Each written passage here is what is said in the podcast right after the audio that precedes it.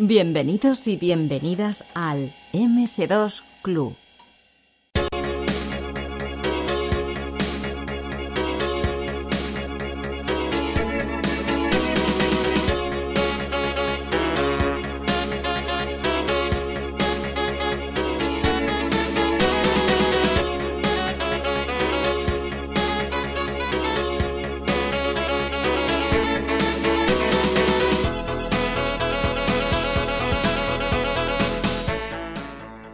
Hoy tenemos con nosotros a un programador que lleva desde los 8 bits y hasta los, yo diría que 32, casi 64, eh, programando videojuegos y que además indirectamente ya había salido en este programa mencionado muchas veces, eh, hasta el punto de que lo he cogido a salto de mata y, me lo he traído aquí al programa. Tenemos aquí a Javier Arevalo. Jare, ¿qué tal? ¿Cómo estamos? Hey, muy buenas, ¿qué tal? Nada, ya, ya, siento el ataque este asalto de mata que, que te dice. ¿eh? Nah, yo creo que me puse un poco también en el disparadero, o sea que. bueno, bueno, a ver, que son cosas que siempre gustan. Eh, a ver, eh, Javi, yo he visto aquí tu currículum. Tú empezaste, digamos, tú acabaste la carrera cuando yo estaba haciendo, creo que tercero de book o mi primer COU. Entonces, eh, digamos que lo que se aprendía en la facultad de informática, yo tengo curiosidad, porque yo cuando entré hice en una facultad Java, cuando me echaron de esa facultad me fui a otra y ahí ya me empezaban a dar Pascal, me daban C y tal. Y Javi, ¿qué hacíais vosotros ahí en la facultad? Pues en, la facultad, a ver, el primer año, cuando, cuando yo estuve en la facultad de informática, que eran seis años, el primer año no había nada de programación, era todo las, las, asignaturas comunes a todas las ingenierías. Sí. Y, y luego ya, ya en segundos sí nos empezaron a enseñar Pascal, nos enseñaron Módula 2 Hombre, clásico. Sí, yo luego en tercero ya no me acuerdo qué, debimos ver. Y a lo largo de la carrera, pues sí que vimos C, además del Pascal y el módulo 2 que comentaba, vimos C y vimos Smalltalk, de ese sí que me acuerdo un montón. Y yo creo que como lenguajes, ninguno más. De C sí, enseguida, ya cuando llegabas a cuarto y tal, ya había bastante chicha con el C de cara al tema de sistemas operativos y, eso, pero mucho, mucho Pascal y mucho módula, que además había la, en la facultad, sí había un poco de, digamos, de inversión por parte de los profesores en el, en el ecosistema este de módula, porque habían hecho un proyecto de módula concurrente para con el que hacíamos las prácticas y eso. Y yo, de hecho, me metí un poco a intentar colaborar en el, en el, departamento, cuando todavía tenía fe en que podía, a lo mejor, hacer una carrera académica.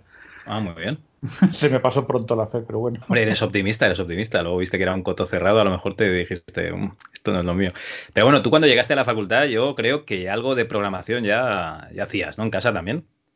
Sí, sí, sí, claro. Ya llevaba, bastantes años programando, pero programaba en ensamblador. Yo hasta, hasta yo creo que fue el segundo de carrera cuando empecé a, usar el Turbo Pascal y a lo mejor y ya yo y me suena que un pelín antes en el Atari ST en casa ya había empezado a aprender también con un Pascal que había en el, en el Atari, pero todo lo que había hecho era ensamblador a, a pelo y algunos programas de ayuda en Basic o en alguna cosa de ese estilo, pero, pero era sobre todo ensamblador. Entonces, pues yo, yo lo que sí tenía conciencia era de que, yo ya sabía programar, de que había, tenía ya productos comerciales hechos con los primeros juegos que, sacamos en, en, nuestros años de teenager, mi hermano y yo. Eh, pero, pero sí que tenía la, la, percepción de que el mundo de la informática tenía que ser mucho más grande, de que tenía que haber muchas más cosas que no iba a aprender haciendo juegos por mi cuenta y, que eso era lo que me iba a dar la, la, informática, ¿no? O sea, yo veía pues fotos de los centros de cálculo, veía la foto de Bill Gates ahí con, con, la, con la disquetera, una foto que hizo muy famosa, o, leía un poco la historia de, de, algunas de las aplicaciones estas que ya eran ya podían ser famosas en los 80, como el VisiCalc o alguna de estas, y lo que era, lo que, un poco el tipo de pequeñas revoluciones que la, que la microinformática y la macroinformática iban produciendo en el, en el mundo, y tenía claro que todo eso estaba, era como una esfera muchísimo más grande que lo que yo simplemente veía de los juegos y eso era lo que me, lo que me empujaba a hacer la, a hacer la carrera, el decir, hay muchas más cosas que, que aprender. Vale. Entonces tú llegas ya con juegos publicados, ¿vale? Para que el que no lo sepa, al menos que yo sepa, publicaste un par de juegos junto a tu hermano. Eh, con Topo, ¿no? Stardust y, y el Bronx con Animagic, ¿puede ser? El Bronx con Animagic, que fue una empresa fundada por el, por el fundador de, Topo, digamos, el director, el director, la persona que montó y dirigió Topo en sus, en sus inicios, pues después salió de Topo con alguna historia por ahí que en, en otros sitios ya está contada. Eh, sí, sí. y montó Animagic y, y nosotros pues seguimos trabajando con él porque nosotros queríamos seguir trabajando eh, eh, digamos, a distancia mientras estudiábamos, ¿no? Y eso se mantuvo luego ya también durante la, durante la carrera. En Topo, cuando nos ofrecieron, tanto a mi hermano como a mí, el, meternos a trabajar a, full time. Y era como, mira, pero es que si no puedo trabajar full time y hacer la carrera, y la carrera no la voy a hacer. ¿No? Con lo cual, pues, oye, con 18 años tontos no éramos, ¿no? Porque yo creo que sí que, era una, sí que fue una buena decisión. Seguro que podríamos haber hecho cosas muy chulas también sin haber estudiado la carrera, pero los dos elegimos lo, mismo. Muy bien. Y otro trabajo que sí que encontraste para combinártelo con, la carrera, digamos, es trabajar, esto ya me ha dejado el culo torcido, ¿eh? En un banco, ¿no? Sí. En el, en el banco Mafre, sí, sí que no existe ya porque fue absorbido, bueno, fue vendido, absorbido lo que fuera por Caja Madrid, que luego se convirtió en Bankia y tal, o sea que todavía pues amigos míos de allí del Banco Mafre pues están, son gente de gente Bankia y similares ahora. Eh, bueno, lógicamente todo el mundo se ha esparcido mucho en todos estos años, pero sí, sí, en, la Facultad de Informática, está aquí en Madrid, en Boadilla, en las afueras de, de Madrid, pues el Banco Mafre tenía, es que era un banco que había montado el Grupo Mafre, había comprado un banco y lo había, le había dado su nombre, pues viendo a ver si eso era una línea de negocio que querían seguir, pues lo, pues estaba muy cerca, muy cerca de la facultad. Entonces, como teniendo en cuenta que la, facultad no estaba cerca de nada, pues, pues estos del banco sí que, a ver, el departamento este del, del Banco Mafre como departamento de informática, fue una, sí tengo que decir de entrada que fue una chulada estar trabajando allí tres años y, medio. Porque el tono y el tipo de el tipo de planteamientos, dentro de que los planteamientos son los de equipo, un equipo de informática de un banco, pero jolín, era, no era lo que uno se esperaría encontrar en un banco, y bueno, a día de hoy que las cosas son ya mucho más sofisticadas y mucho más grandes, pero yo qué sé, pues ellos tenían muy claro que les, venía de maravilla tener a, tener a muchos becarios eh, de la Facultad de Informática, porque la tenían al lado, y éramos gente pues que entrábamos ahí con mucha ilusión, con muchas ganas de hacer cosas, y que estábamos recibiendo una formación muy, muy sólida. Y digamos que, entre comillas, por cuatro perras, pues tenían a gente que, que éramos casi profesionales, ¿no? Los precarios, en vez de becarios, nos llamaban los precarios. la realidad es que mucha de la gente que, entraba en estas oleadas de contratación de, de, estudiantes a tiempo parcial que hacían el Banco Mafre, mucha gente se, quedaba y, ha hecho unas carreras muy buenas dentro de la, dentro de la organización. O sea que y eso no era un plan que, que fuera, yo creo, normal o estándar en los bancos, ¿no? Eh, yo qué sé, mi jefe en el banco pues venía muchas veces por la mañana con los ojos rojos porque se había estado jugando al civilización toda la noche. Y ¿no? Hablábamos de fricadas, pues luego, oye, el trabajo del banco había que hacerlo y nos tocaba programar en COBOL y, había mucha gente con, con traje y corbata y tal pero, pero hicimos muchas cosas muy interesantes que no creo que sea normal hacer en un banco. Entonces es una época que, aunque parezca muy, muy extraña para un programador de videojuegos, yo sí tengo la sensación de que aporté bastante al banco de, mi condición de, becario, que tampoco la quiero, la quiero inflar, pero y el banco también me aportó mucho, a mí me dio eso, mucha, mucha de esa visión práctica de esto de la informática y de programar y de desarrollar sistemas es mucho más complicado que, que hacer y sirve para hacer cosas del, del, mundo real, ¿no? También, digamos. Sí, ¿no? Y de, y de ver pues el, el, problema, los problemas que se enfrentaba el banco eran, mira, somos un equipo de 70 personas y todos tenemos que saber lo que estamos haciendo. Pues eso ya, comparado con la escala de, de, los videojuegos que hacíamos, que era que mi hermano y yo nos entendiéramos en lo que estábamos programando y que no nos pegásemos con el grafista, pues comparado con eso, la necesidad de organización y de profesionalidad del trabajo en un, en un, en un equipo así era, era otra cosa, ¿no? era, algo, era algo de lo que podíamos aprender, de lo que yo podía aprender mucho. Y luego también, por ejemplo, la, la idea de la rigidez, que esa yo creo que me encaja por, por carácter, de la idea de cuando estás trabajando en el equipo de informática de un banco, las oficinas tienen que abrir a las 8 de la mañana, todas. Algo, si no hay un terremoto, todas tienen que haber y todo está, digamos, construido alrededor de la idea de que las cosas funcionan todos los días, de que las cosas no se rompen, de que las cosas no se dejan descuidadas, de que las cosas no se dejan a medio mirar.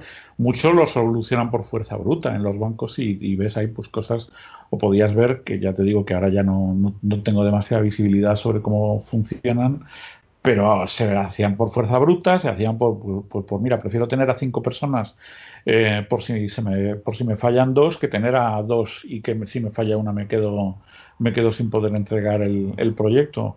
Sí. Pero, pero esa vocación de decir, esto es, el criterio aquí no es que el código sea muy chulo, que el código sea hiperoptimizado, que los gráficos molen o algo así, no, el, el criterio aquí es, las cosas tienen que funcionar hoy, mañana y pasado. ¿No? Y mi jefe también me decía una frase muy buena que también la he aplicado yo creo que durante toda mi vida, que era la de cuando estábamos haciendo algo y, quedaba claro que había algo que no estaba correctamente documentado, claramente especificado, algo así, pues él me decía la frase de, es que tú piensas que esto solo lo sabemos tú y yo porque lo, porque lo hemos hablado sobre este, sobre este sistema que has hecho, pero tú imagínate que mañana me toca la lotería o a ti te atropella un autobús. ¿No? Me decía esa frase. Esa, frase, esa frase es buena para él y mala para ti, también te digo.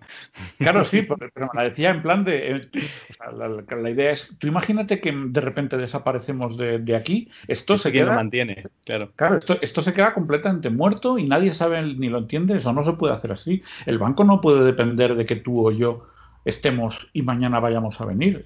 lógicamente funcionará mejor si venimos y no, y no nos y no desaparecemos por algún, por algún evento extraño, ¿no? Que era su forma graciosa de decirlo, de a, él le tocaba la lotería, a mí que me atropellase un autobús, pero en ninguno de los dos apareceríamos al día siguiente.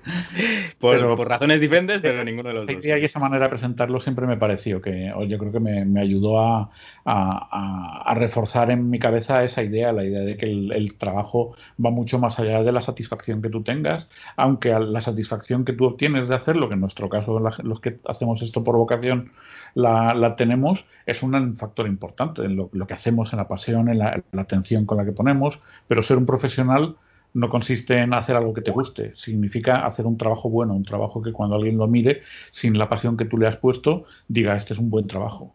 Sí, sí, sí. No, eso me pasó también en, la consultora en la que trabajé. Trabajé muy poco tiempo en una consultora, pero el tiempo que estuve me encontraba código comentado, ¿no? El motivo por el que se había modificado y tal. Y exhaustivamente tenías que también que documentar, ¿no? Que por qué habías modificado cosas. Y, la verdad es que va muy bien. Cuando te encuentras ese código comentado y, entiendes el código simplemente leyendo el comentario, pues, pues es gratificante diciendo, hostia, menos mal, menos mal. Hmm. Pues, oye, pregunta importante. ¿Programaste en, Logo, en, el banco? En Logo no, en COBOL. En COBOL, en COBOL. Siempre me equivoco entre el COBOL y el Logo. El Logo es el de la tortuga, el COBOL, es verdad. Eso es, sí, sí. Sí, pues a ver, en el banco programé, yo creo que hice, me, encargaron dos tareas en, en COBOL. La mayor parte del trabajo que hice en el banco fue en C. Vale. La mayor parte hice de un proyecto durante mi primer proyecto durante dos meses en FoxPro, una cosa de gestión de talonarios y demás. Em, y luego, sobre todo, estuve haciendo en C, porque es que el, banco se montó, su, se montó su propio sistema entero de, de, informática de oficinas, que, es algo que, mucho mejor, ¿no? En C que no coger una cosa heredada en, en Claro, sí, sí. Más que tener una cosa heredada que, ya el fabricante había dejado de, hacer. Entonces sabía que ya no podían comprar más, más máquinas a no ser que algún otro usuario de ese sistema decidiera, decidiera tirarlas o revenderlas. Literalmente ya no se fabricaban más eran algunos terminales ahí viejos y unas cosas y tal, y era todo muy antediluviano, pero esta versión C y bueno, dijeron, pues esto no, este toro no nos vuelve a pillar, el próximo sistema lo montamos nosotros con sistemas abiertos y corría con bajo Unix y, Windows. una parte en, Unix y una parte en Windows, y, pero por lo demás en PC es de, los que te compras en, en una tienda. Pues no, no era nada, no era, intentaban huir de eso propietario hablamos en el banco, se empezó a hablar de, migrar sistemas a Linux en el año 94, que yo creo que el Linux 1.0 salió en el 94 o en el 93, por ahí, por ahí le debió de andar. O sea que estaban así de avanzados. Muy bien. Bueno, claro, a lo mejor al, estar justo al lado de la facultad es lo que dices tú, ¿no? Que, tiraban mucho del carro los informáticos de, que salían de la carrera. Yo creo que sí, o sea, eso, que había como un, nivel de un nivel de, de, posibilidades mucho más amplio del que hay en un, en un, equipo normal. Y buena parte de eso, sí, yo sé, se la sigo dando a los, a los líderes, que, pues, hay, lógicamente, como gente encorbatada y tal, pues siempre nos podíamos llevar mejor o peor con, con ellos a veces, pero, pero sí es real que yo creo que, que, que montaban un equipo y llevaban una línea de trabajo que era muy que eran muy avanzada. En el momento a veces no nos dábamos cuenta de que eso que se estaba haciendo allí no era, no creo que fuera nada normal que se hiciera en otros sitios y con el rigor con el que, con el que se, se hacía. Sí, sí, tú das por supuesto que eso es lo que se hacía en todas partes, ¿no? En todos los bancos. Aún así, las cosas raras de, mi historia en el banco, por ejemplo, pues una fue proponer usar Prolog para una cosa. diciendo, bueno, mira, a ver, aquí somos avanzados, pero, pero esto el Prolog que, te mola a ti, te pones a hacerlo y mañana te vas y, el prólogo aquí no sabe nadie ni comprar un libro. De, Hazlo en tu casa, ¿no? Esto del prólogo lo haces tú en tu casa mejor. Oye, como en criterio me dijeron que la idea, que la idea no, no iba a prosperar.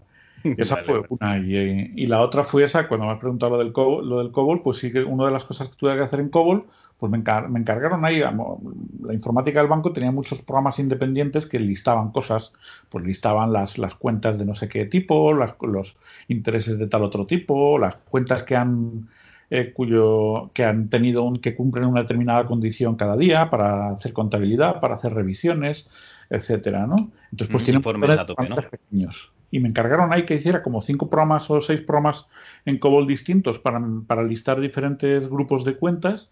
Y yo era, joder, pero es que estos cinco programas son el mismo, porque voy a hacer cinco si puedo hacer uno. No, porque es que es muy difícil lanzar, se tiene que lanzar de manera automatizada, con sus batches. El mainframe era un mainframe mm, que, yo creo que estaba, el, su diseño original era de antes de que yo naciera, o sea que era una cosa, pues, un sistema antiguo, clásico, y, y, no era muy, no era especialmente configurable o que, que, que fuera habitual montar, lanzar cosas con, con, parámetros y demás como hacemos a día de, de hoy con mucha más facilidad. Y, entonces me decían, no, no, tienen que ser programas separados, no, no, no puedes hacer un programa y pasarle parámetros como, como haces como cuando escribes en la línea de comandos y, entonces lo que les dije, pues lo que voy a hacer entonces es voy a hacerme un generador de programas COBOL. y me hice un generador de para que en lugar de, que, de escribirme los cinco programas, básicamente de, escribirlo una vez y luego copipastearlo y, y retocar cuatro cositas, pues me hice un programa que cogía el template del, del, código y le cambiaba diferentes partes en función de esto y lo parametrizaba. Creo que luego lo usaron para hacer como 60 o 70 de esos. O sea que la idea no era mala, pero, sí que era rara, ¿no? Hasta cuando me tocaba programar en COBOL intentaba programar en C. Por lo que dicen, ya sabes que esta experiencia de COBOL tú te la tienes que guardar porque eh, siguen habiendo sistemas basados en COBOL y, cada vez hay menos informáticos que lo conozcan, o sea que tú mismo. Sí, esto es como lo de la película de los Space Cowboys, ahí que este sistema no lo conoce nadie más que unos vejetes por ahí. Bueno. lo mismo, lo mismo, sí, sí. Bueno, aquí tenemos una, cosa que es por la cosa que, digamos, eh, entraste ya en el MS2 Club tú sin saberlo, que es que en el 95 sale un videojuego en una empresa de la que hemos hablado aquí, que es Noria Works, que se llama Speed Haste. ¿Nos puedes explicar un poquito este proyecto? Sí, pues esto fue... Em, eso, a pesar de que yo estaba en el banco, mi hermano estaba trabajando en una empresa antivirus y haciendo otras cosas, pues los dos acabamos poco a poco volviendo al, a lo que, lo que eran nuestros orígenes y que nos gustaba, que era hacer juegos, ¿no? Hacer juegos o hacer cosas, cosas chulas con el ordenador, no solamente cosas que funcionen, sino cosas chulas, ¿no? La afición nos, nos podía. Y contactamos por, por otras historias de la Demoscene, relacionadas con la Demoscene, acabamos contactando con, con César Valencia y con, y con Pete, que acaban de montar Noria Works y dio la casualidad de que dentro de, Madrid pues vivíamos a dos calles y, entonces pues un, día, pues un día nos pasamos allí por las oficinas que habían, que habían cogido. habían cogido unas pequeñas oficinas en un bajo de un, de un edificio ahí al, al lado y eso pues, hombre, si hubieran vivido en en, en, en, Alcobendas, pues igual nos había dado más pereza y no habíamos llegado a, a, conocernos. vamos, a quedar un día y nos quedamos ahí, nos tomamos más cervezas, nos conocimos y bueno, pues ellos estaban intentando hacer cosas eh, y pues eso, estaban trabajando en el Roll Crusaders y tal. Y bueno, pues nosotros y yo en particular habíamos estado también haciendo cosas sueltas para, para, para diferentes empresas de, juegos de forma, de forma muy, muy puntual. Pero, para, para, PC, ¿eh? Para PC. Sí, para PC, pues ah, hicimos. Eh, para gente de, Digital Dreams Multimedia. Hombre. Eh, pues, por ejemplo, para estos eh, yo les hice toda la parte de interface y de manager del, del, de los, la serie de juegos de fútbol que hicieron. Ostras, ¿cómo se llamaba este? El, el, USA Soccer. ¿Cómo has dicho? USA Soccer fue el, yo creo que fue el primero que, Ah, vale, vale. USA Soccer. Cuando los mundiales de, fútbol de, Estados Unidos, que no, a mí no me gusta el fútbol, no, ni sé, ni estoy seguro de, de que fuera así, pero vamos, supongo. y, y luego, el, y luego, hicieron varios juegos en la saga que, llamaban, que ya se llamaba PC Liga y PC Calcio. Y hicieron pues versiones también para el extranjero, supongo.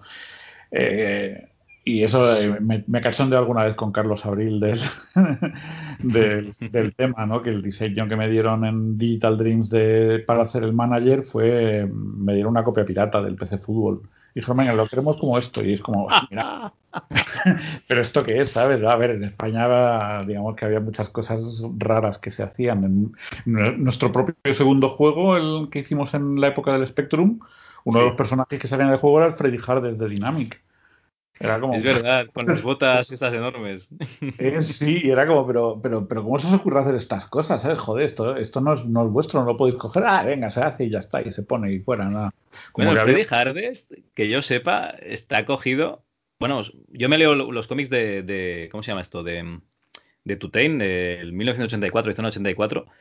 Y hay un cómic que sale en la película de Heavy Metal, además, que el tío tiene. Eh, hay un capitán de nave que tiene la cara exactamente igual que, el Freddy Hardes. Yo creo que ya, ya en su día ya Dynamic también se lo copiaron, ¿eh? Sí, no, yo estoy seguro de que tampoco, de que tampoco podrían, podríamos decir que el Freddy Hardes sea una creación 100% original y única. No pongo la mano en el fuego, ¿eh? ya te digo.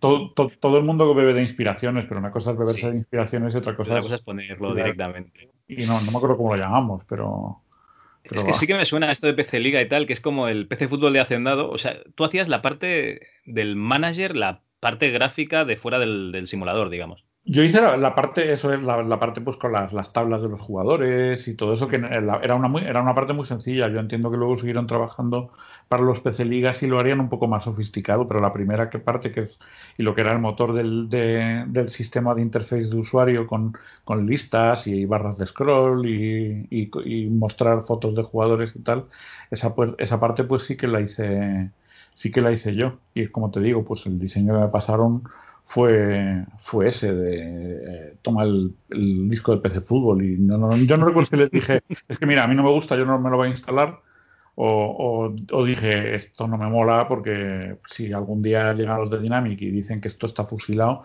no quiero que me lo digan a mí. Entonces lo que les hice fue pedirles que me mandasen, aunque fueran, por muy simples que fueran, pero que me mandasen por fax unas, unos diseños de las pantallas, para que yo por lo menos tenga una prueba de decir, no, mira, yo, a mí me han encargado esto, yo, yo el PC Fútbol ni siquiera lo he visto. Era muy raro, porque el USA Soccer, la, parte del simulador y lo que es el origen del juego, la parte del, juego de, jugar al fútbol, lo hizo Daniel Navarro y a él tampoco le gustaba el fútbol. Vale. Está bien. Bueno, a ver, diferentes encargos que os hicieron a, dos personas y lo unieron en un proyecto, ¿no? Digamos. Sí, y vamos, y yo, a Daniel Navarro no le conocía, le conocí un día en las oficinas de, de allí de, de, DM, que quedamos los dos, pues porque, claro, de alguna manera, si los dos íbamos a hacer la mitad de un, de un juego, pues de alguna manera teníamos que saber cómo lo hacía el otro. Y llegamos, nos dijimos, ah, pues yo lo, voy, yo lo hago así, ah, pues yo esto lo hago así. Ah, vale, pues mira, yo te paso los jugadores con, en un archivo y tú me devuelves la puntuación del partido en este otro. Ah, vale, ya está. Y eso fue como todo el, todo el diseño de arquitectura del, juego. Fue, fue, fueron ahí cinco minutos de yo te paso este archivo, vale, pues yo, yo me leo este y, fuera. Y lo que sí fue, lo que sí recuerdo es que mientras estaba esperando en las oficinas de DM a que viniera, a que viniera Dani Navarro, eh, pues había otro chaval ahí que estaba esperando también para, para alguna cosa con, con, ellos y pues me puse a charlar con, con, con él, incluso nos echamos una partida al, al simulador mientras esperábamos eso, a que, que, lo que fuera que, que, teníamos que hablar allí eh, estuviera, estuviera todo el mundo. Y este era César Valencia, el Vale. de, de Pete. O sea que a César le conocí en ese momento y luego posteriormente eh, nos, eh, nos vieron que hacíamos cosas de demos y tal y que, y que habíamos hablado y nos llamaron y, no- y, nos, y ya nos, nos empezamos a formalizar un poco más la relación. Vale, porque ellos sí, ellos también estaban intentando publicar el Roll Crusader y tal con, con DDM, ¿no? Con Digital Things Multimedia. Entonces allí Mm. coincidisteis también. Muy bien, muy bien. Sí. Y la idea de este, el- del Speed Haste. Bueno, perdona, has comentado antes lo de la Demoscene. ¿Iría antes la Demoscene o iría antes el, el Speed Haste?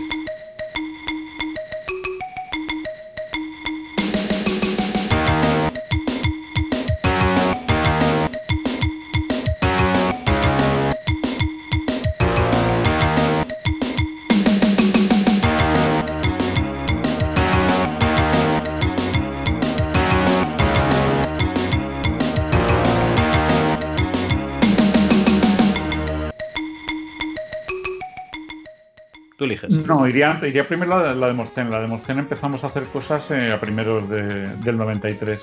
Aunque ya, yo- ya habíamos hecho alguna cosa en los tiempos del Atari ST, en el 88 y 89, que eh, me- sobre todo a mí me gustaba friquear con, con esto y habíamos visto pues lo que era el, origen de la de Morcene. La de Mor- la- las demos, para el que no lo sepa, son pues como una especie de vídeos eh, que se ejecutan en tiempo real en el ordenador, vídeos musicales con efectos visuales y música, gráficos y todos pues hechos por gente por amor al arte intentando cada uno demostrar lo mejor que pueden que, que pueden hacer o lo mejor que se les ocurre o lo mejor que tienen tiempo poniéndose limitaciones a veces artificiales eh, a lo que se puede o no se puede hacer para, para explotar al máximo lo que lo que se puede hacer dentro de esas limitaciones, un poco de, de- de demostrar, un poco de, de hacer ejercicio, un poco de cre- creación artística, tiene un poco de todo, ¿no? Eso es Sí. el mundo de las demos y hecho por amor al arte en general.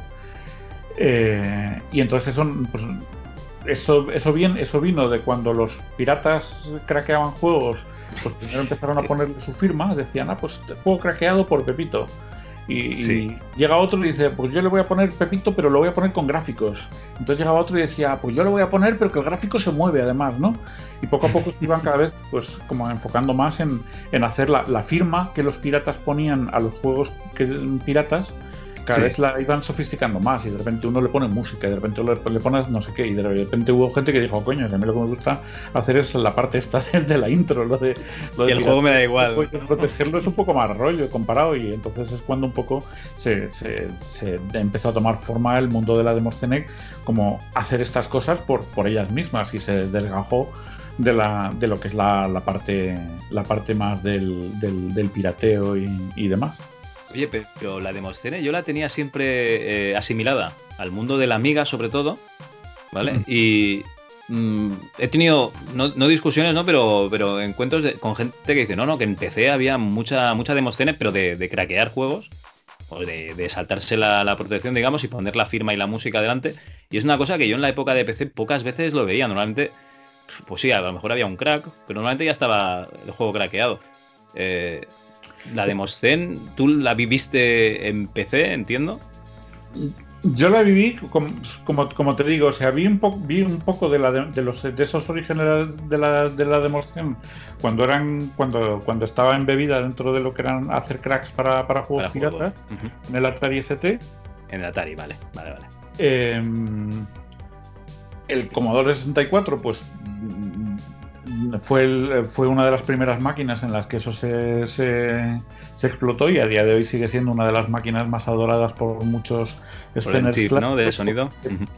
Sí, por el chip de sonido, un poco porque para ser, para ser una máquina tan con, con, cosa- con tan pocas cosas, era al mismo tiempo una máquina con muchas posibilidades si, se- si te querías, si te lo querías currar, ¿no?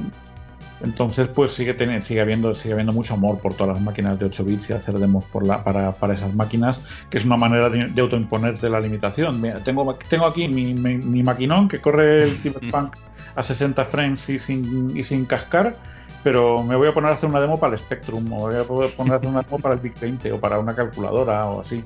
Es una manera de, de- de decir, quiero un contexto en el cual tenga tantas limitaciones que, si- que para conseguir hacer algo brillante tenga que hacer un trabajo brillante. ¿no? y además así, digamos, te inspiras en los trabajos ajenos, ¿no? Y, tienes también el punto de mira en, pues voy a intentar superar, ¿no? Este, este efecto que ha conseguido el compañero. Eso es siempre muchísima rivalidad, a ver en cuántos puntos mueves o cuántos polígonos o cuántos lo que fuera, sí, sí, sí. Y pero vamos, lo que es la, la demoscena sí que empezó a coger fuerza, aproximadamente en el año 90, 91 ya empezó a haber grupos que, que sacaban cosas que, que trascendían esos orígenes de la del, de, los y demás y se convertían en pequeñas obras de arte, eh, eh, digamos, con personalidad muy propia. Y, eso ya empezó a ocurrir en el Commodore 64, pero sobre todo fue la Amiga el que, el que dentro de marcar unas limitaciones, pues ofrecía un montón de posibilidades para, para el que quisiera ser creativo, tanto técnicamente como, como artísticamente. Entonces, pues ahí la gente de esta de Silence hicieron la demo de Hardwire, hicimos la, hicieron la Global Trash, había bastantes grupos franceses que hicieron cosas chulísimas también, la gente de Sanity, eran ya tenían una personalidad y un carácter marcadamente artístico, no artístico en el sentido en el sentido intelectual, ¿no? sino artístico en el sentido de quiero hacer algo visualmente bonito, ¿no? O impactante. Es una creación mía que refleja mi estética, mis capacidades y lo que y lo que a mí me gusta, me gusta que otra alguien vea que yo hago. Que eso yo creo que yo no soy un, teórico del arte ni nada, pero para mí eso son los componentes fundamentales del, arte. Demos en general no son demos que no son eh, creaciones artísticas que intentan transmitir un mensaje concreto, pero sí claramente sensaciones y, y, son una expresión de los autores. Y estas, estas lo eran. Eh, ves a día de hoy, incluso vuelves a ver pues eh, la de Wild, que eso que tiene casi 30 años ya. Y, y, está claro que hay una vocación de contar algo, de hacer algo interesante, de hacer algo intrigante, de hacer algo que sea un reto también. Eh, técnico de hacer algo brillante y, joder, y la, bueno, y la gente que, trabajó en esas demos, muchísima gente de los, de los que hicieron grandes cosas en, las demos a día de hoy han hecho cosas muy potentes en el mundo de los videojuegos o en el mundo de la tecnología en general. Bueno, como tú mismo, ¿no? Porque seguramente todas estas rutinas ¿no? que, que utilizabas para hacer las demos, pues las aplicarías en, en este Speed Haste. Eso es, eso, volviendo un poco al circularmente, ¿no? Al principio de, esta de este, de esta parte de la conversación, sí, eso, eso era un poco la, base, eso nos dio el, el, conocer a, gente eh, con la que luego pudiéramos a lo mejor tener conversaciones interesantes que luego acabaran derivando, pues gente con la con la que con la que hemos eh, con la que trabajamos y con la que con la que hemos podido tener muchísima amistad. Em, pero sí, eso pues aparte de estar haciendo colaboraciones sueltas, pues estábamos haciendo cosas con el mundo de las demos. Cuando en España, en el mundo del PC, no había prácticamente nada, en España había gente muy buena haciendo cosas en Amiga. Eh, pues de los grandes de Darkness, de los, yo qué sé, ahora ya se empiezan a ir los nombres con la edad, pero no te preocupes. Darkness, Goblins y unos cuantos más que hacían cosas muy chulas, muy chulas en, en, en España, en Amiga, pero en PC no había nadie.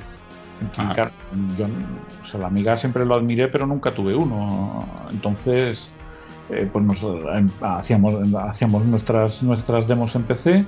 En el mundo de las demos de PC había empezado a explotar con la, eh, gracias al grupo finlandés este que, que se llama Future Crew, que empezaron a hacer cosas potentes en el 91, pero dieron el campanazo en el 92 con una demo que se llama Unreal y, eh, digamos que ellos abrieron la puerta al PC como una, como una máquina 100% válida para hacer, para hacer demos que puedan, que puedan competir y ser chulas. Siempre parecía como que las demos de Amiga acababan teniendo un, punto más de estilo y más, y más em, como que tenían más molones. Bueno, y si, y si no molaban más, ellos ya se encargaban ¿no? de, que, de que lo pareciese, ¿no? Porque había un poquito de rivalidad a lo mejor entre los amigueros y los peceros. Sí, había rivalidad. En general la rivalidad era sana. Luego de vez en cuando había algún momento, algún momento así de, de, pico, de pico de, conflicto. Pero la rivalidad sana y Jorín, yo tenía muchos amigos en toda todo el mundo de, la, de, la, de las demos de Amiga en, en España, pues Strike en Valencia, eh, toda la gente de Goblins en, en, en, eh, en Euskadi eh, gente que montaba la, la, Euskal Party, pues gente que le tenía mucho, mucho respeto y mucho, y mucho aprecio, y que yo creo que ellos también tenían ese, mismo, ese tipo de aprecio en general. Pero bueno, siempre. el aprecio, el aprecio se perdió a partir de Doom, también te digo, ¿eh? El aprecio hacia el PC. en fin. Los, amigueros decían siempre que los, que los peceros lo hacíamos todo por fuerza bruta. ¿no? es como, bueno, pues también cuenta, ¿sabes? Hombre, a ver, es que, es que si Commodore hubiese sacado el Amiga 500, luego el Amiga. A ver, voy a decir tonterías porque sacaron amigas por encima de las posibilidades de, de un 486 de la época, pero básicamente si vas sacando modelos de Amiga y lo vas poniendo al día, pues claro, al final es como el PC, ¿no? Que tienes el 088, el 086, el 286, el 486. Y esto me lleva a una pregunta que es, eh, oye, ¿y qué equipo necesitabas tú para hacer las demos? Mínimo un 386, ¿no? Sí, yo el primer PC que, nos compramos, mi hermano y yo, ya fue un 386. Eh, pequeñito, bastante modesto, un 386 a 25 y con ese fue con el que estuve todavía, todavía lo teníamos cuando, cuando estuve haciendo el Speed Haste y de hecho lo usaba para, para probar el, el, juego en red del Speed Haste, pues tenía el, el siguiente ordenador que, que, compramos, un 486 a, a 66, ya el, mm. la máquina de Doom, el ordenador que todo el mundo se compraba eh, para poder jugar al Doom, pero tenía que buscar una excusa. Sí, sí, sí, para estudiar. Yo me lo compré, me lo, bueno, yo necesitaba para estudiar ese ordenador porque yo vi el Doom en casa de un amigo y tenían 286 y, y, lloraba, ¿no? Porque no podía correrlo en mi, en mi, ordenador. Sí, pues ese, ese o sea, el, el 486 eh, de X2 a 66 fue uno de esos grandes eh, eh, momentos en el hardware ¿no? del, del, PC. Fue esa máquina con 4 gigas o lo que fuera, ya tirando. 4, sí, 4 megas, 400 megas de disco duro, una cosa así. Se me van los ceros. El, Sí, sí, y era, digamos que fue uno de esos momentos de puntos de inflexión de a partir de aquí la potencia bruta del, del, PC eh, ya gana todos los chips integrados, eh, gana en el sentido de que va a abrir, va a abrir muchas puertas y sobre todo va a, va a seguir evolucionando en esa dirección. Va a ir pues cada, cada año multiplicando, sea por la regla de, pues, pues sea por eso, pero que digamos que es una línea que claramente va a seguir creciendo y, el, el, DX, el DX2 a 66 fue uno de esos puntos de, inflexión. ¿no? El siguiente ya sería la llegada de las tarjetas aceleradoras 3D. Que, bueno, bueno, que falta, falta mucho, falta mucho. bueno, no, no, no faltaba mucho, ¿eh? ya eran un par de años casi. Pero... No, también es verdad, sí, sí. Fue... En el 96, 97 a lo mejor empezarían a comercializarse, sí, sí. Sí, en el 96 fue el momento en el que, en el que ya, ya estaba claro que eso iba a petar. Entonces, pues eso era un poco la, la, cosa. Sí, eso ya había rivalidad entre el PC y el, Amiga, entre los peceros y los amigueros, pues un poco eso, cada uno achacándose sus, sus, sus limitaciones a, achacándoselas al otro que no se las imponía. Pues, ah, pues es que tú lo haces todo con CPU. Joder, es que tú lo haces todo con chips que te lo hacen por ti. Y era como, qué, discusión más absurda, ¿no? Que y a mí que me explicas, ¿no? Si son los fabricantes los que lo hacer un, hacer un roto zoomer en una amiga, pues tenía su miga porque la amiga no lo podía hacer por fuerza bruta. Hacerlo en PC, pues tenía su miga porque no tenías chips que te ayudasen a sincronizarlo, cosas de ese tipo, ¿no? Entonces, pues todo tenía su mérito y hacer algo chulo siempre es difícil siempre es difícil y siempre es algo que merece la pena apreciar. Claro. da igual el sistema que uses, sí, sí.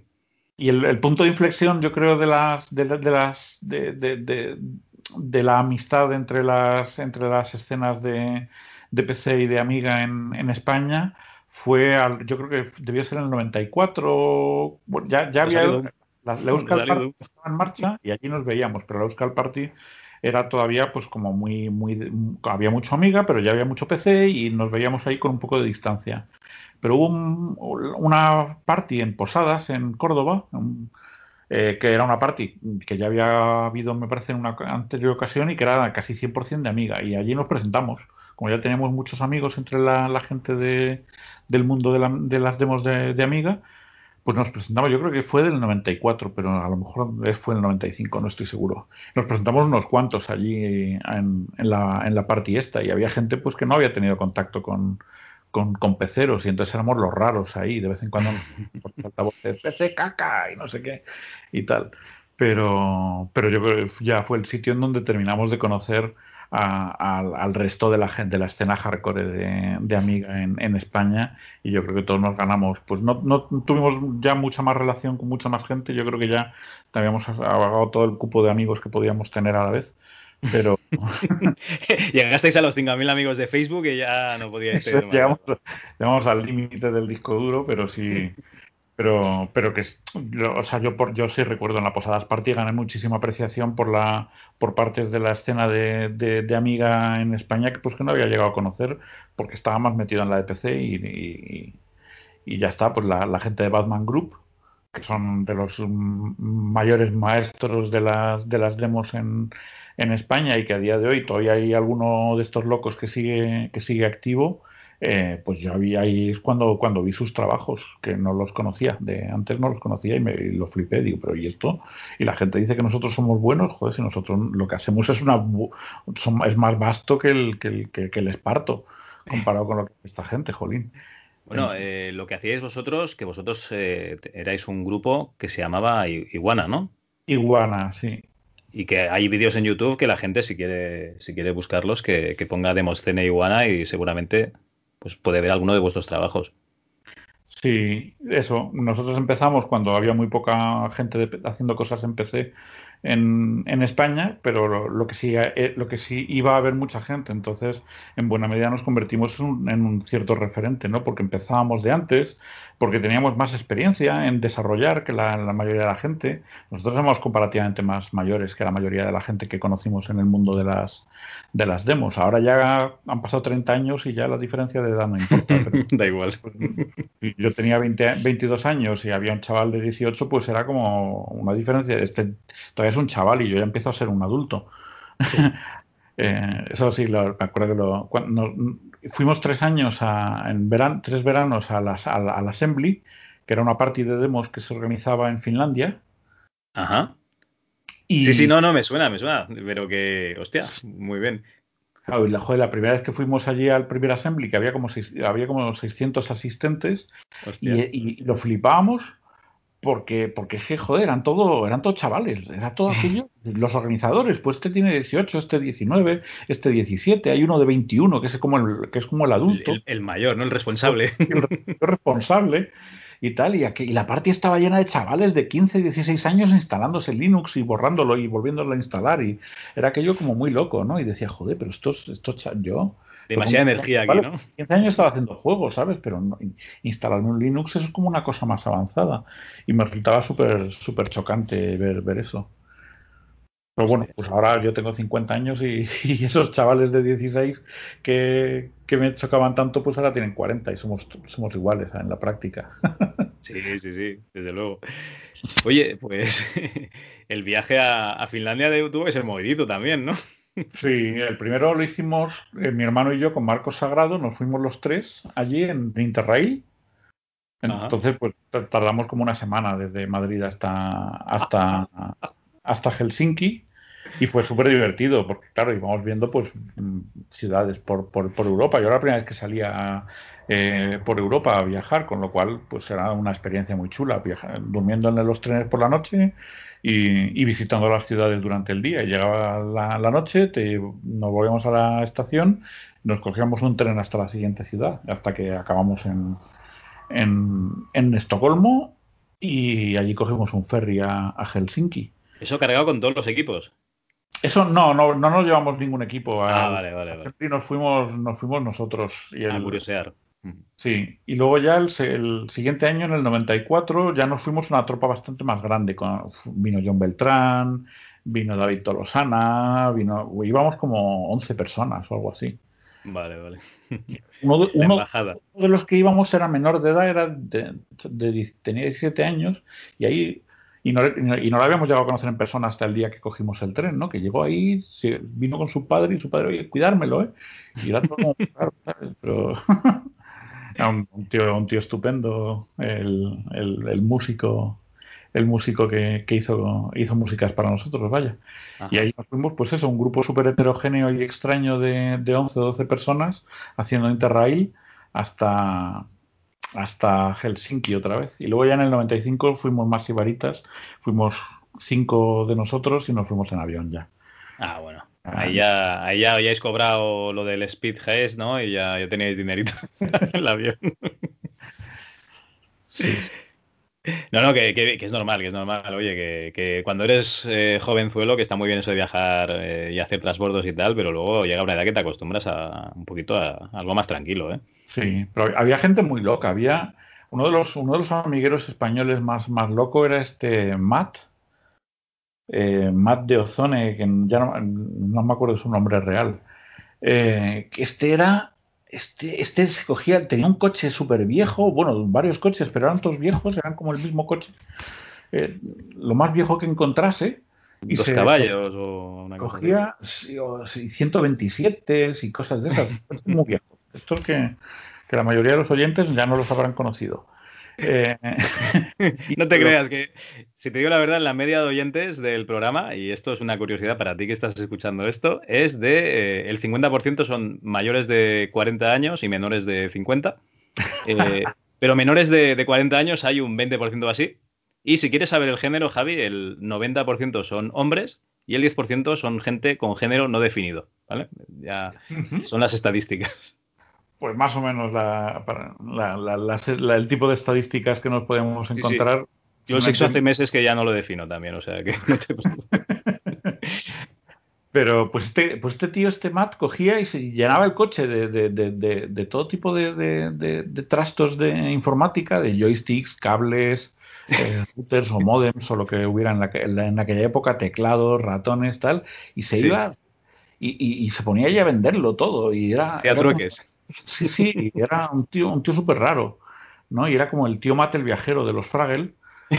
sí, es Era verdad. el tío Matt y este hacía unas cosas rarísimas. Este hubo una party que se fue a- desde Barcelona hasta, hasta Cádiz. La party era en Cádiz y, y- y- y- y cuando se metió en el tren se dio cuenta de que no llevaba ni billete ni dinero y, y- y hizo el viaje de ida y el viaje de vuelta sin billete, sin dinero. El, el fin de semana que pasó en la party tampoco tenía dinero. Era una cosa rarísima. Este tío hacía, hacía auténticas flipadas para, para sobrevivir y para, para sacar dinero ahí en las parties te lo encontrabas ahí eh, ponía ponía como una especie de medio puesto en la party con una patata. Me acuerdo una vez lo, lo- le vimos en una de estas parties en, en Dinamarca eh, con, ponía una patata y decía por favor ayudar al, al, al, al demoero español y digamos que había construido parte de eso era no, no, no quiero decir que fuera una persona cutre lo que quiero decir es que había construido toda una imagen alrededor de, ser viajero y realmente era viajero, o sea, se cogía eso el coche también y se iba a parties extrañísimas en Bielorrusia y no sé qué, y luego te contaba historias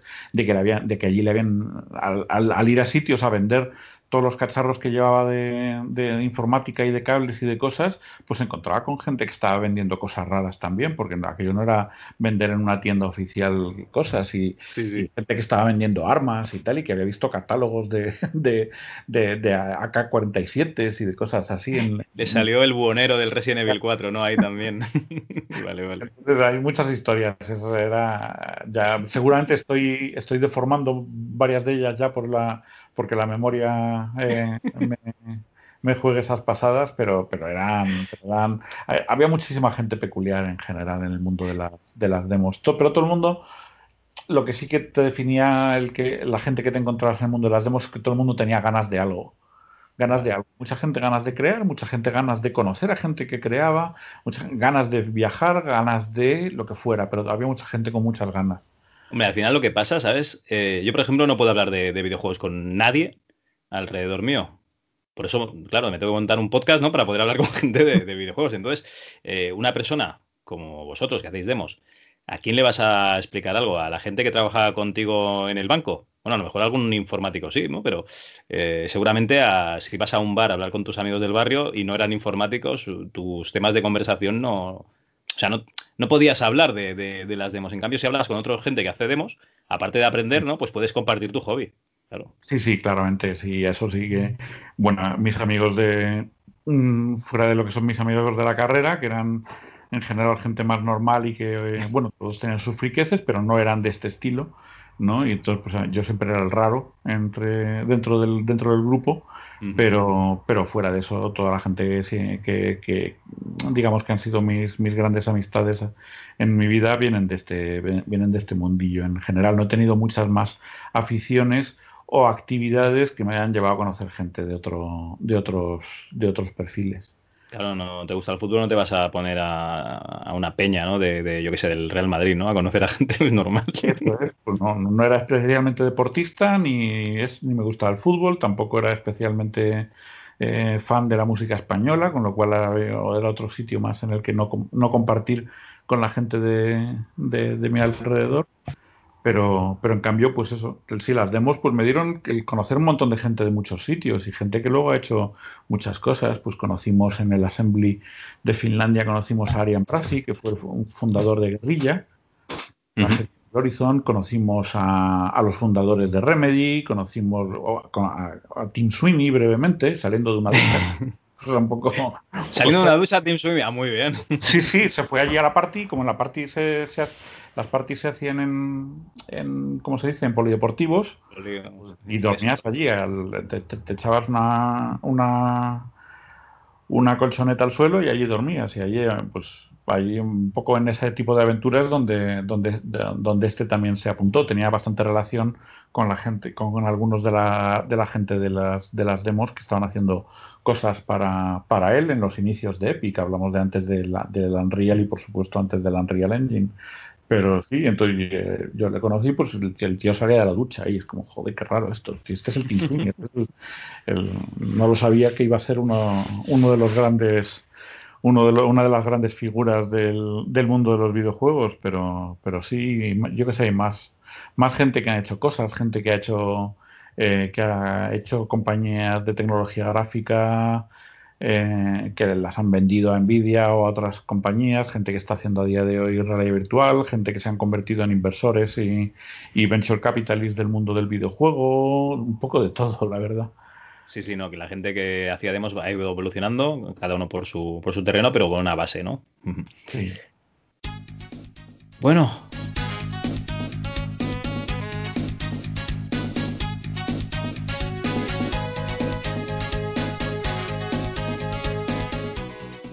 Sí, ¿no? Nos metemos con, con, Speed Haste y, tiramos de ahí para arriba. Vamos, vamos a por Speed Haste. vale, vale.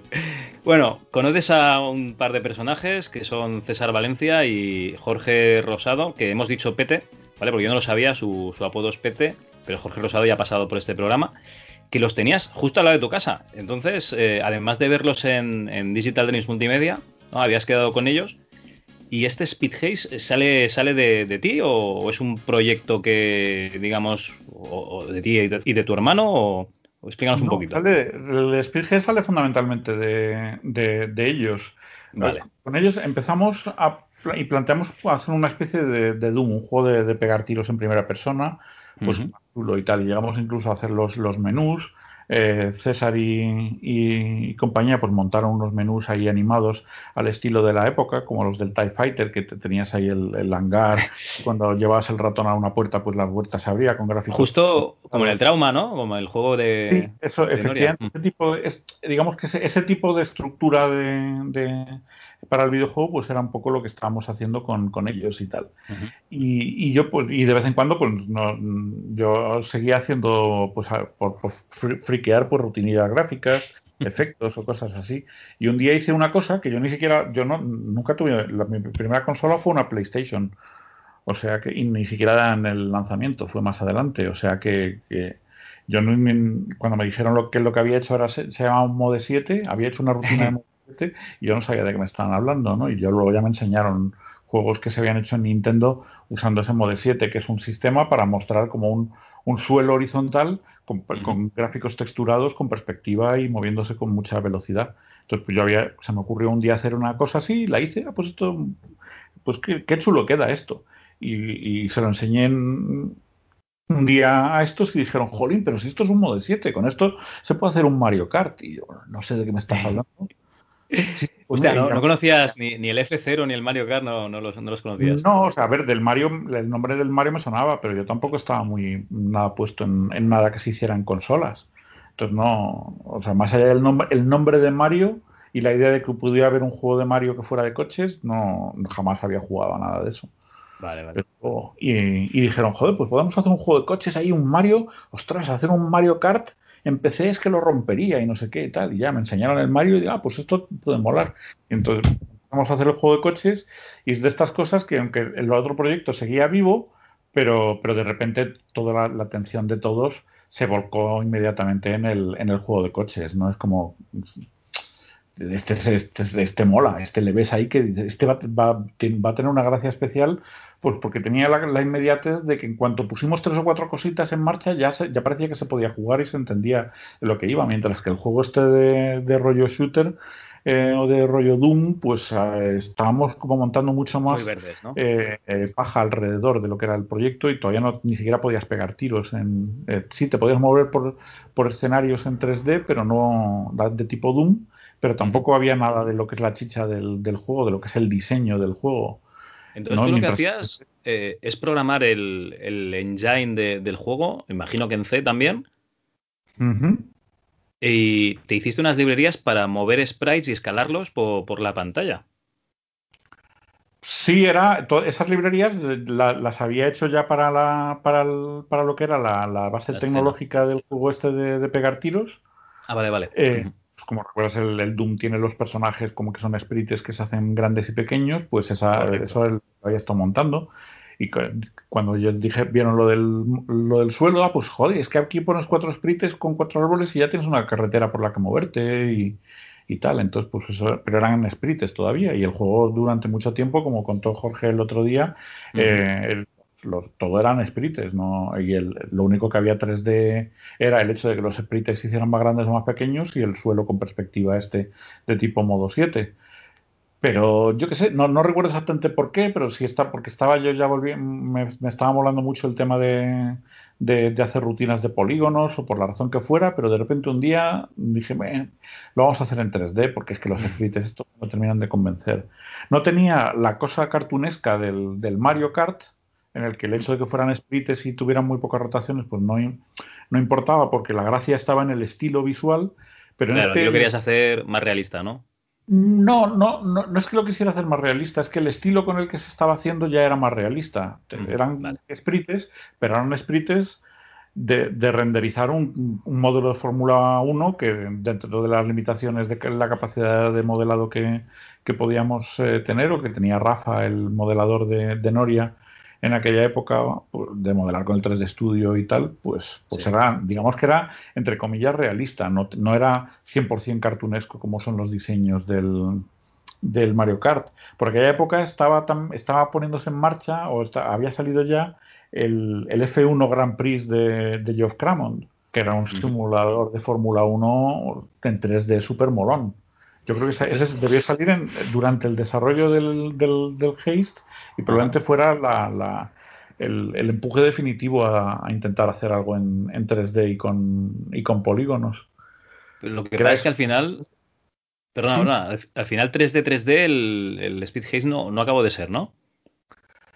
Mm, bueno, seguía teniendo toda la, mayor parte de las cosas en 2D y, y, los gráficos de los coches es lo que sí eran 3D, eran modelos 3D, todos los coches. Entonces, pues digamos que daba bastante la sensación. Los coches tenían ahí como sus texturas y tenían su sombreado. El sombreado era todo mentira. Yo no sabía, no, no sabía todavía que había una ecuación de, iluminación para gráficos 3D. Entonces, pues era todo mentira. Yo sí, siempre tengo un poco de talento para sacar números aleatorios o números que parece que tienen un cierto sentido, pero que salen de, la nada, ¿no? Esto, esto así queda bien, ¿no? Sí, es como, mira, cojo, cojo este número y se lo sumo a este otro y la suma, pues, pues como que queda bien, pues venga, pues déjalo ahí. Entonces, pues, la, la, iluminación y las son, bueno, sombras no, pero lo que es los efectos de iluminación de los modelos 3D del Speed Haste no tienen absolutamente ningún sentido, eh, eh, ningún sentido físico ni realista ni, ni siguen el propio modelo, ¿no? Pero, lo, que servía, lo que servía era para para hacer que las superficies parecieran redondeadas en vez de las superficies con, poligonación dura o con, esquinas duras que eran más típicas en, las, en los polígonos de, la primera mitad de los 90. Entonces, eran esto les daba como esa sensación curvada que es, interesante para algunas de las formas de un, de un Fórmula 1 y, ya está. Entonces, pues digamos que quedaba, quedaba bastante más aparente de lo para la poca poligonación que había por debajo. Y eso era pues una de las cosas que Jorge Rosado se pegó una panzada y hizo una especie de herramienta para intentar texturar y, optimizar esos modelos.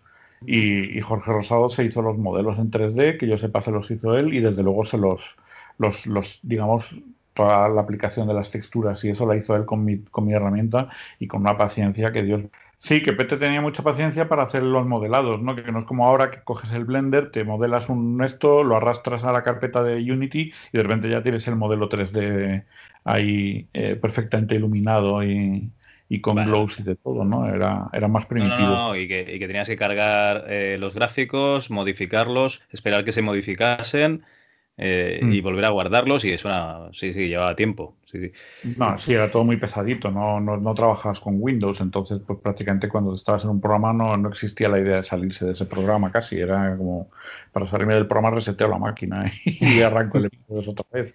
Cosas así, era, era, bastante bastante típico, entonces pues siempre hacía, un poco, hacía falta un poco de paciencia para poder sacar las cosas adelante, que es una de las cosas que ya, ya en los tiempos de los 8 bits pues el, primer juego que hicimos que no se llegó a comercializar, pero con el que dimos la, abrimos la, nos abrieron la puerta en topo, lo, lo hacíamos con las cosas guardadas en cassette. Entonces, joder, hacer, hacer una build del juego eran 30 minutos de estar metiendo y, sacando cintas de, cintas de cassette y rezando para que no se, no se, no se enrollase o se rompiese la cinta con los cabezales del, del lector de cassette. Pero digamos que el, el que la, el ritmo de hacer cosas fuera lento el ritmo de poder hacer cosas y probarlas fuera lento te obligaba también a pensar más. ¿no? Y es una de las cosas que, en cierto modo, es más fácil, curiosamente, perder cuando tienes un sistema más óptimo, de, un entorno de trabajo más, más óptimo, que de repente es que es como siempre estás haciendo algo y no tienes tiempo para pararte a pensar y parece que eres más eficiente, pero luego lo que eres es eres más rápido haciendo la cosa, la cosa incorrecta. Sí. no, no, no, pero eso, eso nos pasa en todos los aspectos de la vida. El otro día mi hijo me preguntó cuántas letras tenía el alfabeto. ¿Te piensas que me puse a contar? No, tenía el ordenador al lado y puse letras alfabeto y me salió el número y a tomar por saco. O sea, eh, eh, nos hemos vuelto eh, dependientes del ordenador o no, no, queremos pensar. Bueno, o a lo mejor soy yo, también te lo digo. No, nos gusta, en general nos gustan los resultados inmediatos.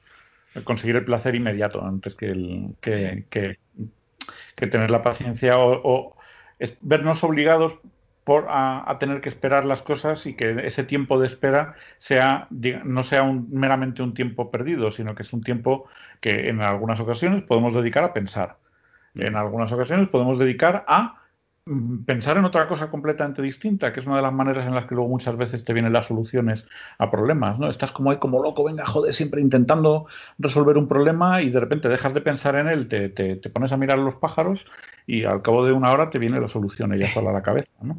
Pues esos tiempos muertos a veces tienen ese tipo de, de, valor, ¿no? Es que esté abogando porque lo hagamos todo lentamente, pero, pero sí que es real que cuando eso ocurre de manera orgánica, digamos que encuentras encuentras el, el valor a, a, poder usar esos tiempos muertos y a veces en entornos de trabajo con mucha más facilidad y mucha más, mayor velocidad de iteración parece que siempre estás iterando.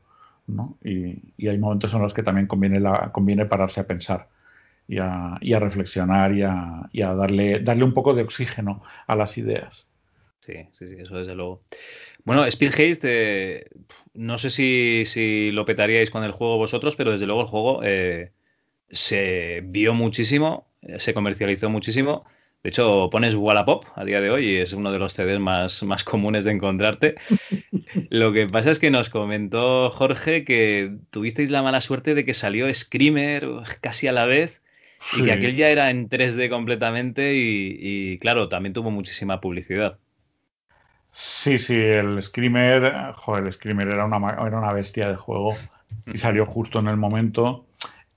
Ya se veía que toda la evolución del, del desarrollo iba a ir en dirección a las 3D, aunque todavía no había tarjetas aceleradoras eh, eh, más que las revistas, pero, pero ya se veía que el mundo se iba a ir en dirección a las 3D, ya por la gente de Bullfrog había hecho el Magic Carpet y estaban, yo creo que ese mismo año sacaron también el, el High Octane, que era un, otro juego de carreras eh, espaciales en, en, en 3D, pero es que el Screamer era el Daytona mezclado con el Sega Rally, mezclado con, eh, una cosa un poco más gamberra y más loca, eh, eh, justo, justo salió cuando salía también el Speed Haze.